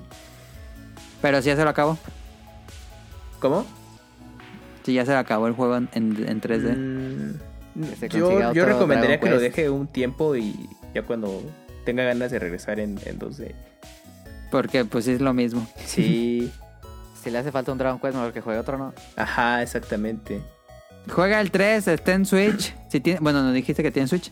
Eh, compra el 3 en Switch y vas a ver que te va a gustar. Es que yo lo que hacía me lo alternaba entre 3D y 2D. Ah, ya. Entonces sí, eh, veía algunas escenas o jugaba un ratito o leveleaba en 2D y dice, sí, se ve bien chido. Pero ya después ya pues, las cinemáticas, todo, cosas muy Sí, pues, relevantes ya en 3D. Pero Ajá. pues sí, no, es que él puede que tenga como ese eh, inconveniente de que pues vienes del 3D que se ve increíble y aunque el 2D al principio digas, está bien padre, uy, es que todo va a ser así. Ah, porque hay otro, un dato muy importante es que en 2D los enemigos no se ven en el mapa, ¿eh? Ah, random. Sí, es como los clásicos. Ah, Es- ese está punto chido. es clave. Pues, Para Eso los está que padre. no les gusta tanto eso. Sí. Old Eso school, es old school. Sí, ¿Mandari? O sea, bien old school el tema. sí, sí, sí, sí. Sí. Sí, porque eso fue algo que cambió el 11. Por primera vez ya no hay encuentros al azar. Lo que me gustaba en Bueno, 3- a 3DS veces. es que en la pantalla inferior siempre estabas con tu mapita en 2D. Entonces ahí jugabas simultáneamente. Sí, Entonces estaba sí, chido. pero pues nos, nos dejaron No, sin esa sí, versión. No nos, no nos llegó. Pero bueno, pues esa sería la recomendación para Ajá. la versión 2D. Nos dice Jesús, ¿cuál es su Dragon Quest favorito? Pues ahorita para mí el, el 11. 11. ¿Tú, Daniel? 11 o 8. Ah, no sé, el 8, yo creo. Es que el 8 me gusta muchísimo. No sé, es que luego me preguntan, digo el 11 y luego digo el 8. Así que. hoy, Hoy, hoy ¿cómo hoy- estás? Hoy, Hoy- hoy cuenta el 8. Hoy va el 8, pues a... A Eric, pues el 11. El 11, ya sabes. Sí, sí, sí. y a mí, yo creo que sí, el 11. El 11 es algo muy mágico. Am, nos dice, ¿ya probaron el nuevo juego de celular? No, yo no lo he bajado. ¿Tú lo bajaste, Kamui? No, el tac- no, mm, mm. ¿Ese es el, el No. táctico? Ajá. Sí, ya salió. Es como Fire Emblem, pero con los monstruos de Dragon Quest. Pero no nada de aquí. Y Yo- prefieren Ah, ah, perdón. Ah, nada, más como dato, o sea, tengo entendido que ahí tú, tú, tú eres uno de los monstruos, o sea, el jugador toma ese rol, o sea, ves la historia de Dragon Quest desde el punto de vista de los monstruos. Ah, o sea, no, ok, no, no eres... eh, No hay un héroe. Un héroe, ajá. El Yusha. Pero que está raro, porque creo que como que, o sea, si eres, bueno, si eres un humano, digamos, pero los monstruos te ven como un monstruo. Es una cosa ahí rarísima. Ah, no sabía que tenía su propia historia. Pero te, te dan ese, ese giro de como revivir la historia de los juegos, pero desde ese punto de vista. Mm. Y después que hay cosas que van a cambiar y todo. eso. Pues si no, esa lo bajo porque yo sí fui fan del, del Fire Emblem. Este, ¿Cómo se llama? ¿Cómo se llama? Fire Emblem Fates. Warriors. No, Bueno, el de celular. el no, es de 3DS. 3DS, sí. No, no Sí. me acuerdo. Era Fire Emblem Warriors o Fire Emblem Heroes. Algo así, uno de esos dos. Uno de esos dos. Sí. Em, dice, ¿prefieren Dragon Quest o Final Fantasy? Pregunta para Eric. Mm, es que es, es muy, muy distinto. No, pues Final Fantasy, tú has jugado mucho más. Final Sí, Fantasy. para, para mí total. O sea, pero a ver, lo, lo que quiero decir es, si fueras, digamos, a acercarte a las dos franquicias, Ajá. con Dragon Quest vas a tener un JRPG clásico y, y te van a garantizar eso. Final Fantasy vas a tener algo más ruleta rusa porque, Sí. eh, digamos, no, no hay consistencia entre las entregas. Lo que sí es consistente es altas gráficas, excelente música. Eh, Sí. Ya la jugabilidad va a variar un montón. Entonces, si quieres un JRPG, vete por Dragon Quest que te baja la segura. ¿Tú, Camoy, cuál te gusta más, Dragon Quest o Final? Yo Dragon Quest. ¿Sí? Ok. Sí. Eh, yo también. Este, he jugado poquitos Final Fantasy, pero he jugado más Dragon Quest. ¿Y Daniel, has jugado Final Fantasy, el- como ¿Cuál fue el 15? creo? El 15. Fue el que reseñé. el 15 reseñaste? Ajá, y jugué. Y estás jugando el 10, ¿no? Ah, ajá, ajá, el 10 lo jugué, pero no lo acabé. Y jugué también el, el 7, pero muy poco. Mm, ok. Y si prefiero no, pues Dragon Quest. Y- Porque no he jugado mucho los Sí, otros. pues. pues, no. Ajá. Y ya por último dice Andrea, qué buen regalo de cumpleaños. Estaría interesante que nos platican de sus héroes por diseño, historia en el juego, monstruos y waifus favoritas. Feliz cumpleaños de entrada a Andrea que nos escucha. Em, a ver, héroes favoritos de los Dragon Quest que han jugado. Bueno, no, Eric no ha jugado el, el 11, pero... ¿Alguno que ustedes digan? Bueno, aunque no he jugado el, el 3 aún, Ajá. eh, bueno, a mí, a mí me gusta el héroe de, de ese juego porque me, me evoca mucho a todo el tema de, Eh, Fly. Dragon Quest, ajá, de Fly. Entonces como que lo tengo muy ubicado. Y también porque Club Nintendo empezó a hablar un poquito de Dragon Quest justo con el 3 por alguna razón. Entonces Sí. ahí como que lo tengo ubicado por ese, eso más que nada. Ese creo que yo, para mí, sí es el héroe que tiene como mejor diseño visual. Creo que es el más icónico de la serie. Si piensas en Dragon Quest, piensas en, Ro- en Roto o en Eldrick de Dragon. Quest 3. No, y aparte pues también en las aventuras de Fly porque pues, tiene elementos que se parece mucho. Ajá. O los estos este, héroes falsos. Pues son Sí, los héroes muy que son parecidos. una parodia de, Ajá, exactamente. del 3. Exacto. Eh, ¿Monstruo favorito? Uh, Pues creo que es bastante obvio, ¿no? El, el slime creo que es el icono de la sí. Tengo muchos slimes, pero si no fuera el slime... ah, ay, es que son muchos, pero luego los nombres cambian mucho entre inglés y español y, sí. y japonés. Entonces luego ahí los tengo como medio revueltos. Pues los golems es otro clásico Es un clásico los golems. y ponen su problema también, ¿no? O sea, es- son, son difíciles, no son tan fáciles. El, el caballero que está montado en un slime y que salta. Eso es buenísimo, eso es buenísimo. Sí, sí, sí. Creo que después del slime, ese. Sí, si, le- si quieres variarle a un slime, sería ese. Pero yo recomendaría el, el libro de Akira. Ay, es que va a estar bien difícil de conseguir, no, olvídalo. El libro La de Dragon enciclopedia de Quest. monstruos. Ah, la enciclopedia de monstruos que solo se ha publicado en español en... Bueno, en España digo. Eh, pero se supone que va a salir en inglés. Ah, pero. Pero para fin de año, ¿verdad? O sea que sí Creo iba que a tardar sí. un rato. Sí. Bueno. A mí también me gusta mucho el robot, el robot clásico eh, que tiene como cuatro patas, Ah, sí, cierto, sí, sí, que sí. tiene sus sables. Sí. Eh, ah, pero o sea, el de versión de tierra, porque hay una versión que es como flotante. Ajá, no, el de tierra, el de tierra, porque sí hay una versión que flota. Metal, Metal Slime.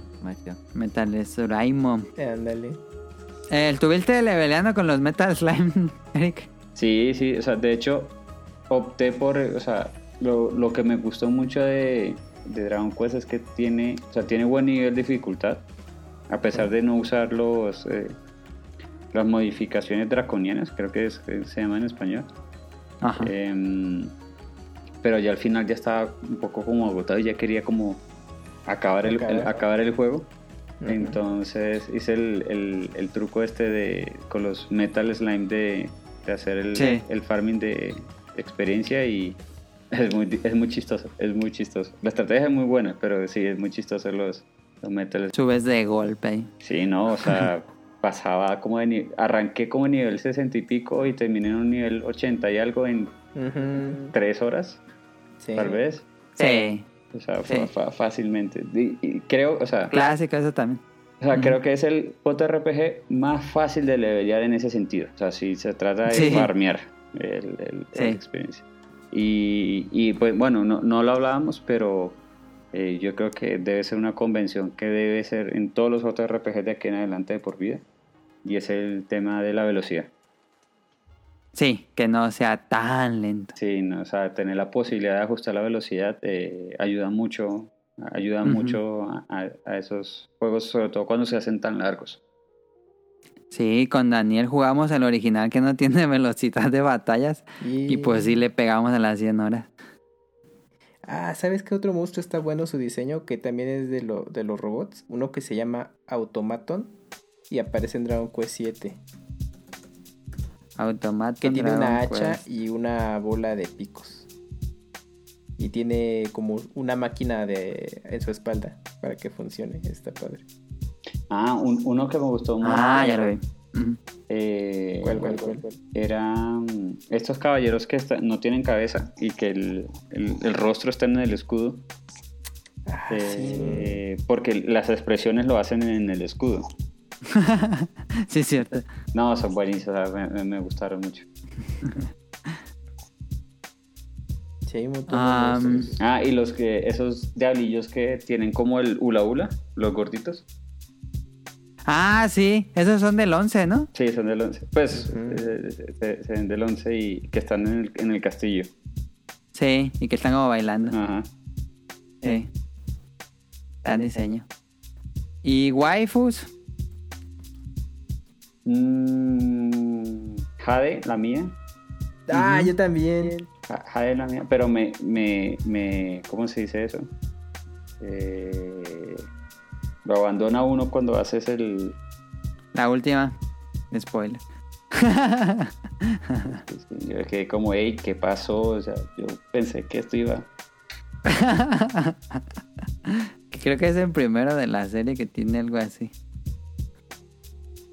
Am, de los otros juegos tenemos a Jessica, a las hermanas de Dragon Quest 4, a... Las como bailarinas, ¿no? Bueno, no, pero. Ajá, las ¿sí hermanas bailarinas de Dragon Quest 4. Sí, ¿Sí? ¿Son bailarinas? sí, están muy sensuales. El Toriyama se rifó. A las esposas Bianca de Dragon Quest 5. Ah, ah, creo que. Bueno, debe haber más, pero creo que son las que más reconozco. Mam de Dragon Quest. Dragon Quest de las aventuras de Fly. Sí. Ajá, cuando cambia de, De clase. de clase, sí. Ah, ya, es que no, Y- me acuerdo de algo, pero es muy adelantado. Ajá. Y pues ya eso sería todo por este episodio. Eh, voy a la lista de saludos y nos vamos, que ya duró bastante, pero estuvo muy agradable. Y ya es bien tarde, me imagino que en Colombia ya es más tarde, ¿verdad? Sí, dos- Hola. 12.48. Ya casi la 1. Eh, ya. Sí, ya vamos a, para que no se desvele. Eric. Saludos, saludos por supuesto a Camuy que estuvo aquí y a Mika que hay que recomendar el podcast donde ya, ya Mika tiene su propio podcast que es de libros. Pueden escuchar eh, tipos, móviles móviles. en Spotify en Amazon Music y en... Bueno, en todas... hay podcast. Ya saben, ¿Tipos búsquenlo como móviles? tipos móviles. Ujú. Tipos móviles y hablan de... Reseñan un libro por episodio. Son episodios cortitos de una hora a lo mucho. Este, y son tres... Pues son como, como un club de lectura. Es, Ujú. es ¿Y Mika ella sola? y otros dos Ah, amigos. ah, ya. No, es- son, son otros dos. Y pues cada quien da su opinión del libro. Es muy buen programa, te lo echas así de volada. Este, y ellos pues sí tienen voces profesionales, este, no como acá. Y, y muy bueno, eh, escúchenlo. Tipos libres, bonita edición.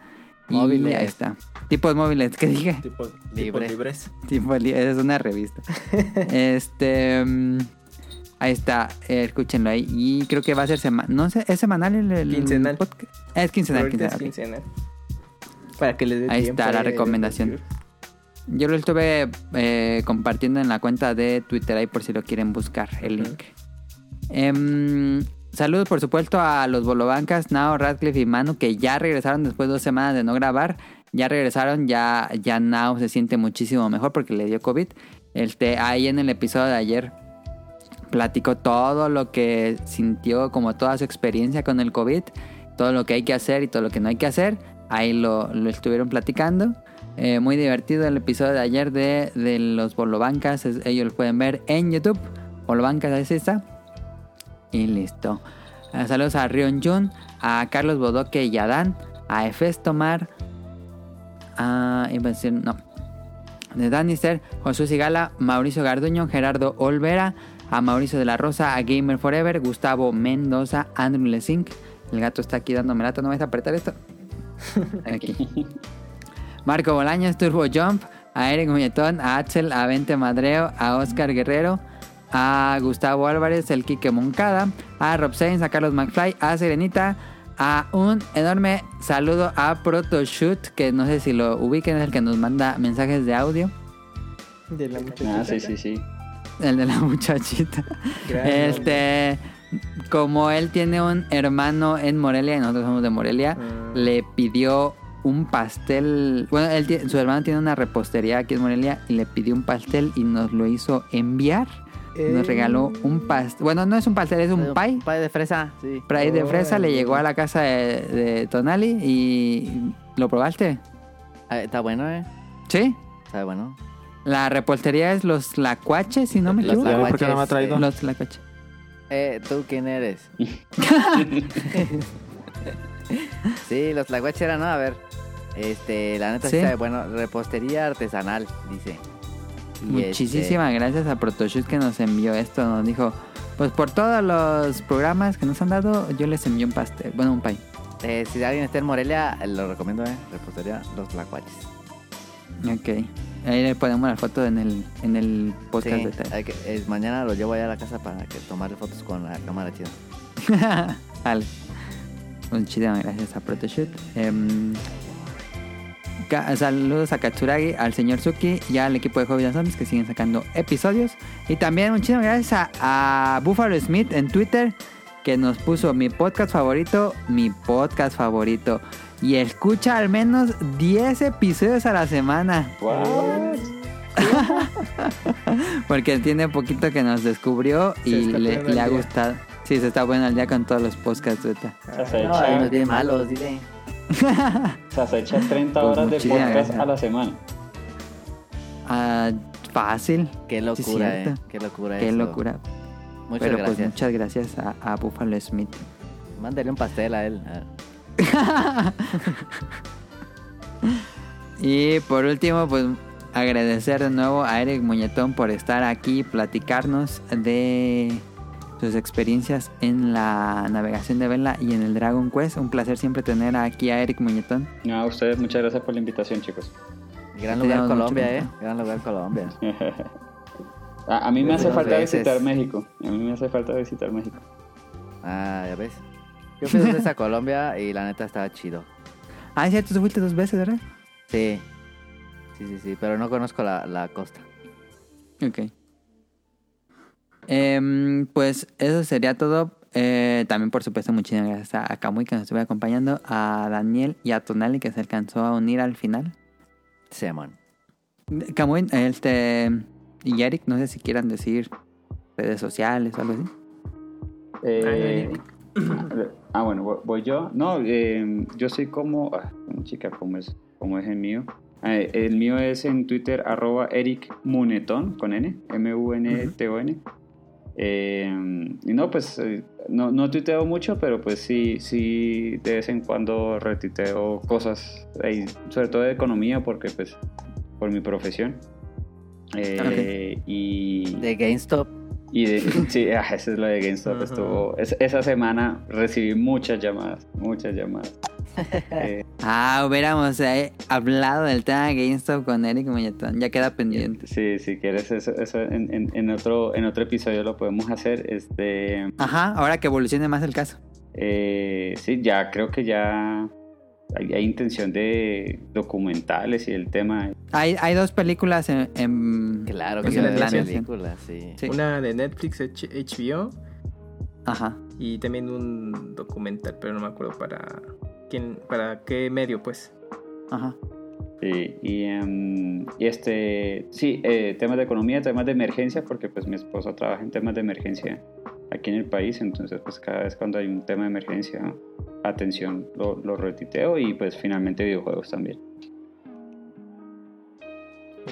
¿Tú, Kamui? A mí me pueden encontrar en Twitter como Camuy-MX y pues eh, estoy también colaborando en Pixelania todos los lunes. Ya regresamos a Ya regresó la temporada. la temporada, entonces todos los lunes a las 8 nos pueden oír por Twitch o YouTube y pues el, va a ser el programa editado en iTunes, Amazon, Ujú. etcétera.